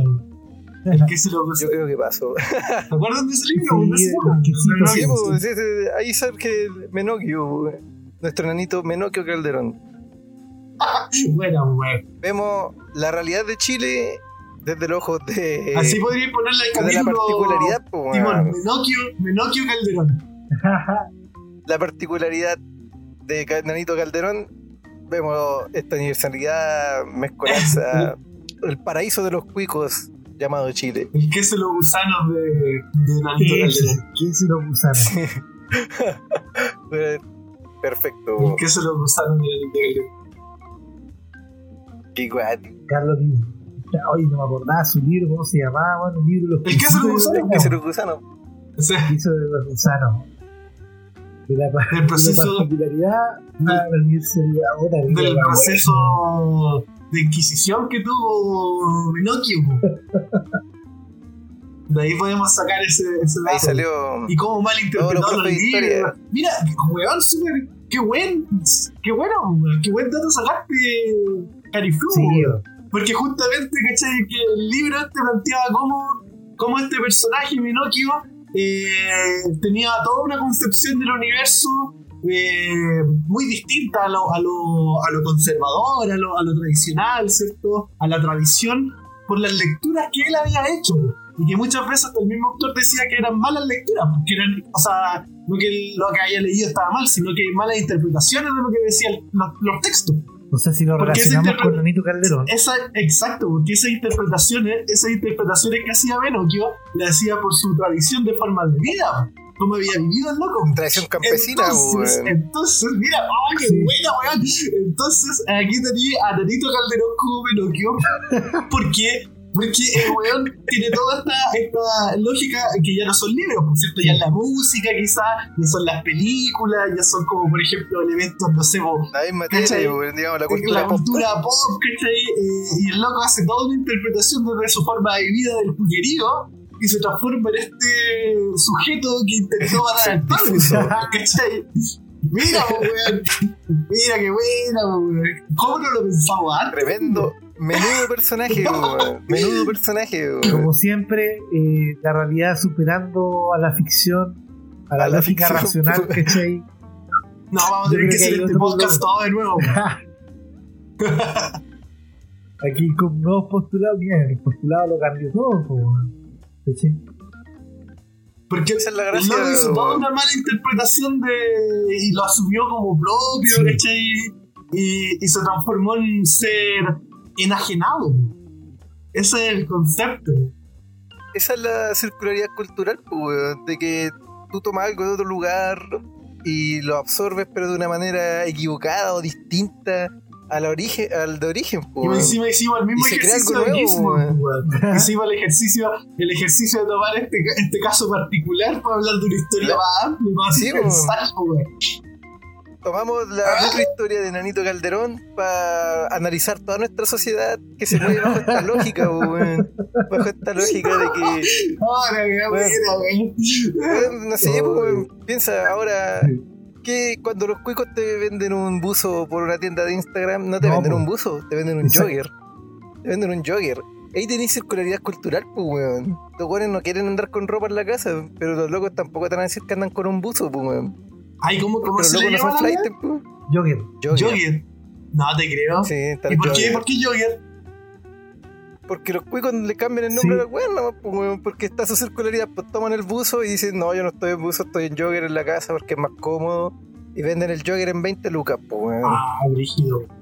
No, mira, Porque son por cuicos, ejemplo, mira, me acordé de, por ejemplo, de estas tiendas de locas cuicas que venden ropa usada, pues. Que una weá que todos ocupamos, pues, weón. Ocupamos comprar la ropa americana, pero estas locas compra- eh, eh, hacen un negocio de la weá, ¿cachai? Bueno, el- la ropa usada es un negocio, que es el, el, el, hace como una weá cuica al respecto, pues, weón. Es como que Es que tiene toda es otra como, lógica, claro, weón. es como está. Ah, mira, me fui a los 90. Está in. está in eh, comprar ropa usada. ¿Cachai? ¿Te das cuenta, no? Es que ellos le dan otro- también otro discurso del Entonces, que acá eco-friendly. mira así, pues, weón. Pues, weón. Siempre con. Te das cuenta que, por ejemplo, no ocupan eh, una retórica muy especial también, pues, porque ellos no ocupan el. No es sustentable o sostenible. Siempre ocupan anglicismo. Claro. Porque el anglicismo, los anglos, obviamente es mucho más hype, mucho más cuicón. Mucho más moderno. Igual, mira, eh, te lo tiene ahí- para responderle igual a la pregunta al que tenga la duda, a Julito, caché que viene del jogging, que es una cuestión, eh, una, un tipo de ejercicio, caché, como es como correr, caché, en, en la normalidad, por, Salir a trotar, weón, salir a trotar. para in- y es un término inglés, entonces eh, ellos se referían a, la- a las piezas de ropa si que te servían para salir a correr, trotting. hacer ejercicio, trotar de manera diaria. Eh, Vendemos Claro, un trote. Vendemos un trote. Un trotador. De ahí viene el ¿Cachai? jogging. ¿Cachai? Como está pantalón estilo Un jogging. buzo, weón. Porque tiene como un, Un buzo. para ir a trotar. Es un buzo. Es un buzo la weá. La weá siempre. Bueno, pero buzo también es un anglicismo, ¿no? La verdad es que yo creo que tiene que ser una palabra que está mal usada acá, Sí. po, weón, porque para mí buzo, si tú dices buzo es como un weón que está nadando, po. Buzo. El buzo chandal deriva de la ropa interior del punto utilizada con ejército durante la primera década del siglo XX. Calla. Para abrigar a los soldados que permanecen al aire libre. La misma función se- sería como para que se dieran a entrenar.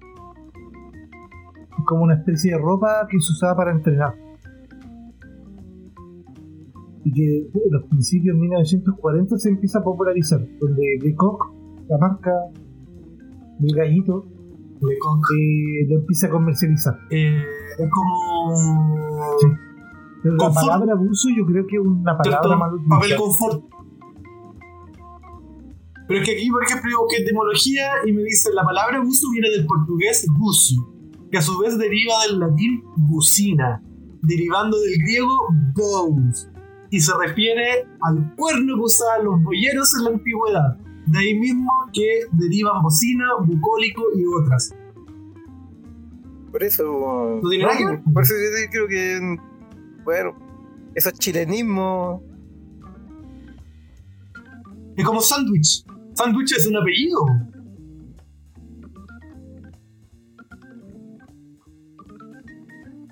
Al weón que creó el pan, carne, pan. El weón que se, apellidaba al, al, al- claro. En realidad no en honor al que lo creó, el que lo creó en- el chef. En honor al lord que se lo creó le puso Ah, sándwich. le puso sándwich. Porque vos, vos creí que un puito que se tenía la, un aristócrata noble culiado hubiese tenido la genial idea de juntar Puta, pan con puta carne. pero estos arist- aristócratas y cultos culiados han tenido la genial idea de dominarnos por casi dos siglos, weón. Así que sí podría ser, weón. El, igual que la. Hay otra palabra. No es que los locos lo que han hecho es que se apropian de la web. Entonces se apropiaron de la idea que ellos dominan.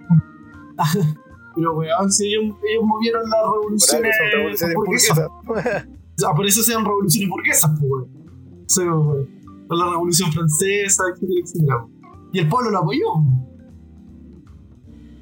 O por ejemplo aquí la independencia, pues la independencia fue la independencia de la de los criollos, pues, no del pueblo mestizo. Así que ya, weón, agarramos la antorcha y vamos. y vamos a ver. Seguimos entonces con el tema de la tragedia. El... Así que, ahí, ya, bueno, ya habíamos Sí, yo creo que. cerrado ya, Yo creo ¿no? que hemos hablado ¿O de no? podríamos hacer un cierre, si alguien quiere decir algo más, una conclusión. Bueno, Yo creo que para la, para la próxima hay que dejar claro, hay que dejar claro que nosotros vamos a partir siempre con un tema, pero nos vamos Por a ir a la chucha. Yo creí que Sí, estaba sí, completamente sea- explícito en el nombre, por algo de última quemada, o estamos empezando a desvariar ya. Siempre lo vamos, nos vamos a ir, ¿cierto? Desde como a- la lógica del queso y los gusanos. pues, Bueno, nos vamos a ir del caso específico que estamos una viviendo y vamos a ir sobre realizando otra wea. ningún hecho está sin un contexto, pues, está eh, Muy inmerso bien. en un océano de situaciones culturales, capitales, sociales. Igual, yo creo que yo voy a adelantar un poquito a la gente, quizá esta parte respecto al Nano Calderón y su ópera prima. eh, Que como todavía no. Bueno, lo más probable es que ustedes después vean el título porque. Pero el título de la tentativa sería. Era. Eh, Menogio Calderón. No, el, el- el calderón y lo- el calderón, el queso y los gusanos, ¿no? No. Calderón y los gusanos. No sé. No sé, cada vez me gusta eso, Menogio, Menogio. Calderón. No, que Calderón. Pero tendríamos que explicar que. Ah, pero igual se explica de alguna manera que es para no tragedia que- criolla. Una tragedia criolla. Sí. Ahí ya está. Minocchio Calderón, una tragedia.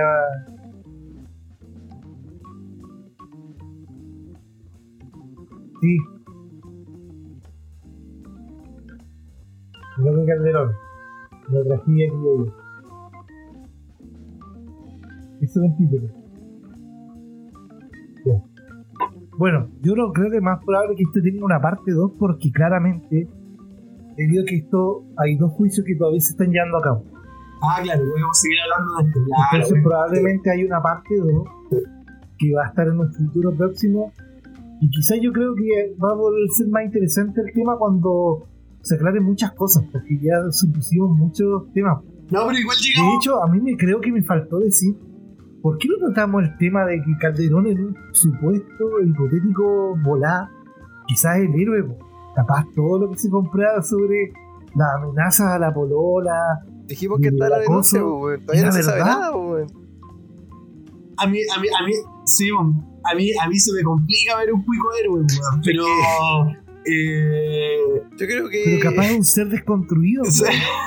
Pero claro, claro, en esa lógica justamente sí que eh, el- la amenaza la amenaza, o sea, esta weá de acoso del papá a la bolola es real. No sé si, no sé si Puta, sería un héroe, pero sí estaría, yo, más ¿ah? Porque algunos estaría más justificado que antes, pues, weón. Sí, Eso claro. sí, sí, cabe sí. destacarlo, weón. Sí, Ahora. Sí, es De que el personaje.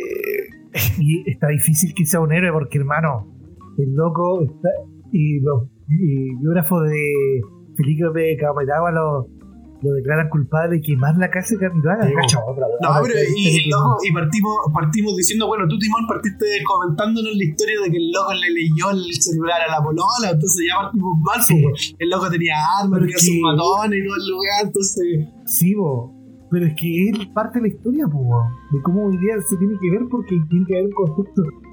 Yo creo que después hay que sumar los hechos. llegar un momento en que tengamos la- cronológicamente, La historia completa, pues, weón. Para, porque ahí te ha sido una historia puta. Yo creo que es un weón enajenado, weón, nada más. Mira, yo mantengo mi weá de que el weón es un cuico que se la da de, de Pobla y hace la weá que quiere porque es cuico, pues, weón. Y el loco ahora está pagando. Si es que paga, pues, weón, porque el weón está en investigación, pues, weón. Si el loco está en, prisión preventiva, pues, weón.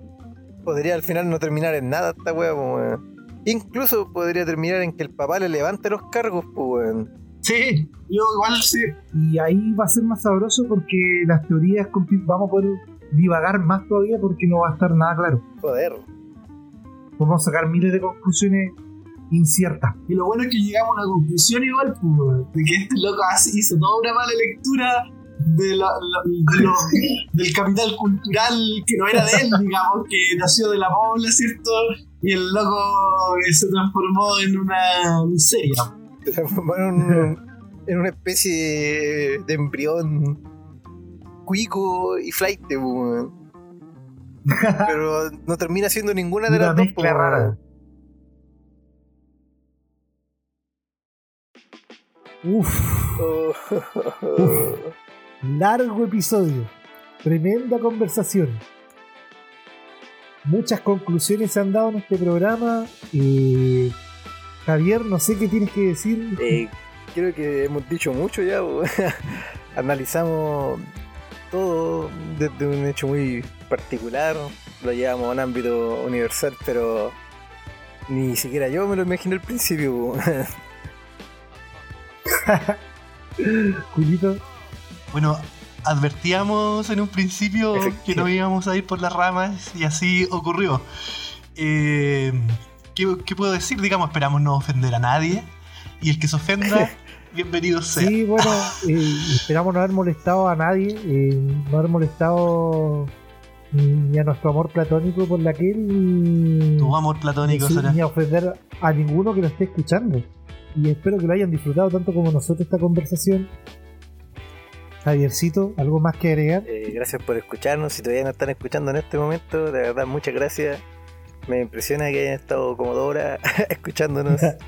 eh, divagar un poco, pero siempre una conversación eh, importante en donde tratamos política, cultura, sociedad, materialismo histórico, lucha de clases, aculturación, eh, a través de un suceso tan nefasto, de una familia tan nefasta, weón.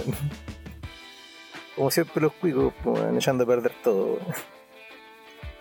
Así que muchas gracias por habernos escuchado. Sí, pues. Invitados cordialmente para una próxima sec- sección. Sesión, chucha. Eh, pero igual no es. eh, es importante destacar que sacamos varias cositas en limpio después de este, de este primer intento, ¿cierto? Porque ya los próximos podcasts van a ser un poco más breves, ¿cierto? No superando los 40 minutos, 45 minutos. Eh, vamos a hablar de temas más aleatorios. Nos vamos a, mejorar un poquito el audio. Así que ya los lo- los esperamos para los próximos podcasts que se vienen mucho, de mucho mejor calidad. Eh, lo invitamos, obviamente. eh, creo que pronto sacaremos un nuevo capítulo. Eh, vamos a ver cómo nos da. Nuestros ritmos son más lentitos, pero queremos que, un capítulo cada dos semanas es un buen ritmo para aquí como estamos comenzando. Probablemente, eh, además de subir este capítulo, subamos un pequeño teaser, una pequeña muestra de una conversación aleatoria que tuvimos un día, una reunión de pauta y con eso también dejar los invitados a nuestras redes sociales. Eh, en Instagram nos pueden encontrar como La Última Quemada. En Facebook también como La Última Quemada. Eh, Próximamente en OnlyFans. Si quieren ver fotos en pelotas de Caniflu, puede donarnos a Patreon. y si las quiere ver gratis, sígalo en Instagram. Se mandan mis nudes. Y Así es. nuestro correo electrónico es laultimaquemada.gmail.com Quienes quieran también dar anuncios eh, particulares de sus productos artesanales o auspiciarnos, ¿por qué no? Eh, a este programa también lo puede hacer en el correo de contacto que le hemos dejado. Agradecerlo y dejarlos invitados para una próxima sesión. Bye.